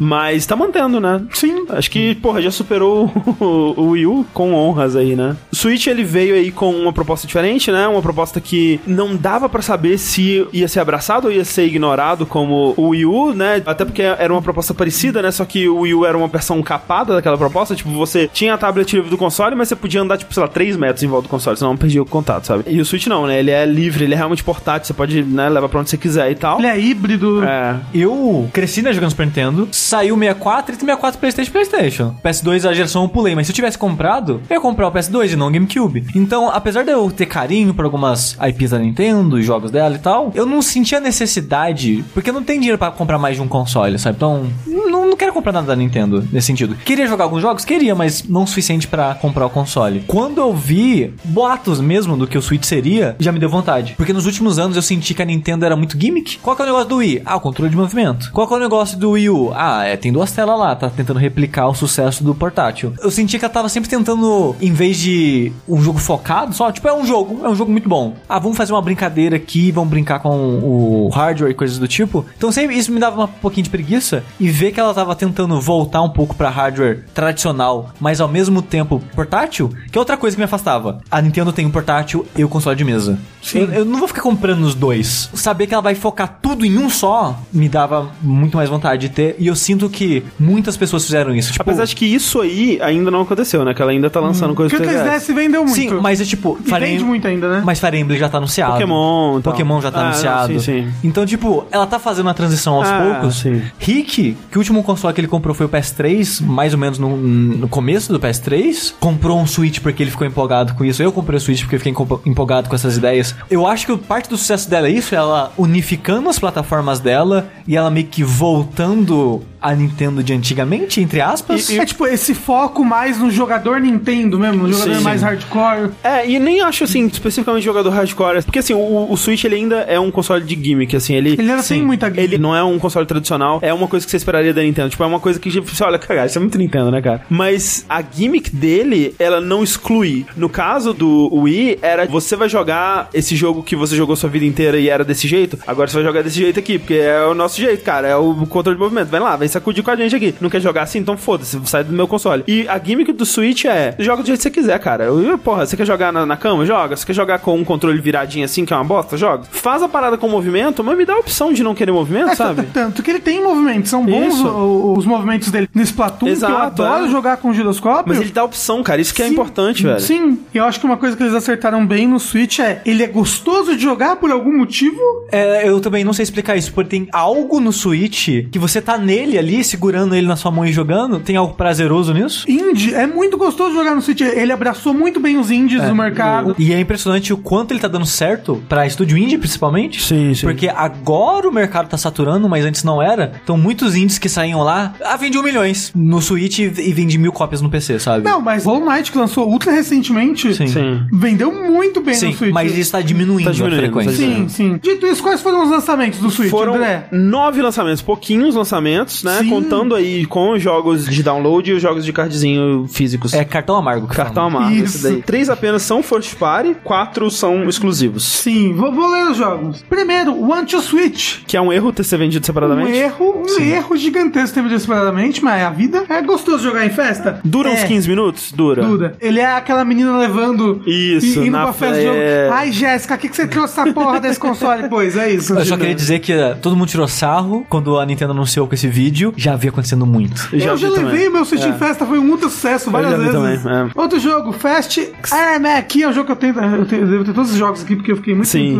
eh, é um F0 genérico, Um F0 genérico que é muito bom. I Am Setsuna, da Tokyo RPG Factory. que é multiplataforma, né? Acho que já tinha lançado antes pra outro. Sim, Aham. sim. Just Dance 2017. Aham. Depois o Console Seller, Ah. É, né? esse foi o. É, Ah, mas Rafael, ele lançou no Wii U também. Mas ninguém tinha Wii U, então foi uma puta vantagem Legend Switch Não, e ninguém é- tem Wii U. Ele vendeu muito mais no Switch que no Wii U. Sim, Ah, não que tem é o comparação. Legend of Zelda Breath of the Wild. Sim. Depois Shovel Knight e Treasure Trove, que é o Shovel Knight com todos os DLCs. Mais um novo, né, que tinha lançado. Nessa época. Naquela mais o época. que vai lançar agora. Ele já tá Sim, sim, incluso sim, sim, aqui. é. Sim. Mas é que quando o Switch lançou, ele tava com o do. O Spectre Knight, Spectre é, Knight, ele, que era, ele- ele ficou era novo exclusivo pra por um ele. mês Isso. no Switch. Depois Skylanders Imaginators, quem diria? Skylanders Aham. não Esse você existe. tem? Não. Ah, Ok. Depois Snipper Clips, Que é muito bom também, e exclusivo. exclusivo. E depois Super Bomberman R, que eu não tenho também. Que também é exclusivo. Só que dizem que é super curto, mas aí depois a Konami foi adicionando um monte de coisa, até que ele dizem que ele é decente hoje. É esse que saiu o Snake com a voz do Snake recentemente, né? É. De novo, a gente volta pra Nintendo focando num jogo, né? Porque assim, vamos dizer que tem três jogos: o Anti Switch, tem o Breath of the Wild e o Sleeper Clips. O Sleeper Clips ele é um joguinho de download, ele é aquela coisinha pequena, ele é um ótimo jogo, mas ele não chama tanta atenção assim. Ele é mais Ele é um bom jogo pra quem já tem um console, Isso. sabe? Ele não é um console seller, né? Não é, não é. É um jogo que O- você vai comprar o console por causa dele. O anti-switch. Menos ainda. Ele é menos ainda, mas, tipo, ele tinha um potencial inicial porque ele ia ser aquela coisa, tipo, o eSports foi, de demonstrar as funções do console e tal, demonstrar o HD Rumble e a- as coisas que você poderia fazer separando os controles e jogando e tal, mas ele conseguiu fazer muito pouco com isso. Não é o motivo de você comprar o console. O motivo realmente é o Zelda, né, cara? Sim. Repetindo, né, da história da Nintendo. No Nintendinho, ela lançou com Super Mario Bros. Nossa. No Super Nintendo lançou com Super Mario World. No 64 lançou com Mario 64. No Switch lançou com o Zelda. Esses jogos todos, esses quatro jogos, eles são parte da história. Talvez seja cedo falar isso de Zelda, mas é a sensação que dá. Quando ele lançou, ele tava sendo a segunda vinda de Cristo, assim, É. o pessoal tava louco. Eu ainda acho que ele vai ser lembrado como um ponto importante na história dos jogos de mundo aberto, sabe? Sim. Eu não acho que ele é tão revolucionário quanto o Mario 64 foi, mas ele tá mais pra o que foi o Super Mario World, vamos dizer, que ele é um jogo de muita qualidade dentro daquele gênero, que chacoalha aquele gênero um pouco e outras pessoas começam a olhar pra ele pra fazer as coisas mais do jeito que ele fez do que do jeito que as coisas estavam sendo feitas antes, sabe? Sim. Eu consigo ver a importância desse Sim, jogo sim. e consigo ver como ele vai ser refletido em outros jogos da Nintendo, tirando até a própria série Zelda, sabe? Aham, aham. Então. Não, eu eu consigo ver o reflexo dele em, em jogos que saíram esse ano, sabe? Tipo, Sim. eu consigo ver o reflexo dele no Far Cry, por exemplo. A lista é curta, mas eu acho que ela é muito boa, que o Zelda é muito foda. Assim, primeiro que é muito bizarro que essa lista não tem esporte, vindo de Né? outras listas que a gente viu aqui recentemente. É muito bizarro isso, mas ok. Mas sabe o que que é? É que o pessoal não tava botando fé ainda no Switch. Pô, acabou de sair o Wii U, Nintendo, v- v- vamos ficar de lado um pouquinho. Mas assim, não dá pra dizer que nenhum desses jogos é ruim. Tipo, tem alguns jogos que brilham menos que outros aqui. E uma coisa que eu acho impressionante também é que são nove jogos com oito gêneros diferentes. E isso porque Zelda e Skylanders estão dentro do mesmo que ação e aventura. Eu Mas eles são tão colocaria eles diferentes. em gêneros diferentes porque o- o, o lance do Skylanders é o lance dos brinquedos e tal, aquela coisa Story to Life. Então vamos dizer que são nove jogos, cada um num gênero único, assim. É. Então, parabéns, Eu, velho. eu acho excelente a lineup dele. E eu acho que foi uma lineup importante pro sucesso que o Switch tá tendo. Eu também acho. Embora eles não tenham conseguido vender o que, que era bom do Switch com a tech demo dele, que foi o Anti-Switch, o Zelda ele demonstrava muito bem o potencial também, né? Com o acelerômetro, com os minigames, com portabilidade, né? E É, tal. acho que o mais é isso, era a portabilidade. É. Tipo, o fato de você joga no sofá, joga na TV, joga no banheiro, joga no quarto, joga. Isso foi bem demonstrado com o Zelda. E o Engraçado, seria demonstrado com qualquer jogo bom que a Nintendo lançasse Sim, nessa sim, época. sim. Só que o Zelda era, era aquele chamariz, era aquele anzol pra você ser puxado pro jogo. É. Pro jogo, né? Pro console. O que a gente aprende, eu acho, de tudo isso, André, é que às vezes importa e às vezes não importa porra nenhuma. É, na verdade- Os Loud Titans, né? É, no que a gente viu, na verdade, o que mais importa são as circunstâncias em volta do lançamento É. do que o software dura- durante o lançamento. É. A, a parada de primeiras impressões que a gente citou no começo, ela ainda é importante, mas não pros jogos, É. mas pro momento que a empresa tá passando e como a empresa tá vendendo aquele produto. Eu diria que não só pros jogos. É importante também os jogos que você lança no console de primeira impressão, assim, mas, mas a impressão que você tem do console no geral é como a gente viu, o Xbox One que se ferrou por causa disso, o PlayStation 3 se ferrou um pouco por causa disso no começo. É, é, tipo, é, o que eu sinto é que importa quando um console ele tem algo pra provar e aí muitas vezes quando ele tem algo pra provar, se ele conseguir fazer o mínimo possível, aquilo já é o suficiente, assim. Então, por exemplo, o Wii, sabe, ele tinha que provar que aquela ideia dele é, funcionava. Então, ele lançou o Wii Sports ali, mostrou, demonstrou aquilo e deu certo. O PlayStation 4 é uma lista ruim, mas tava tipo tinha um mínimo ali, sabe? Não tinha zero jogos Isso. sabe, e, e por conta disso ele, ele conseguiu é, tomar uma fatia fatia do mercado.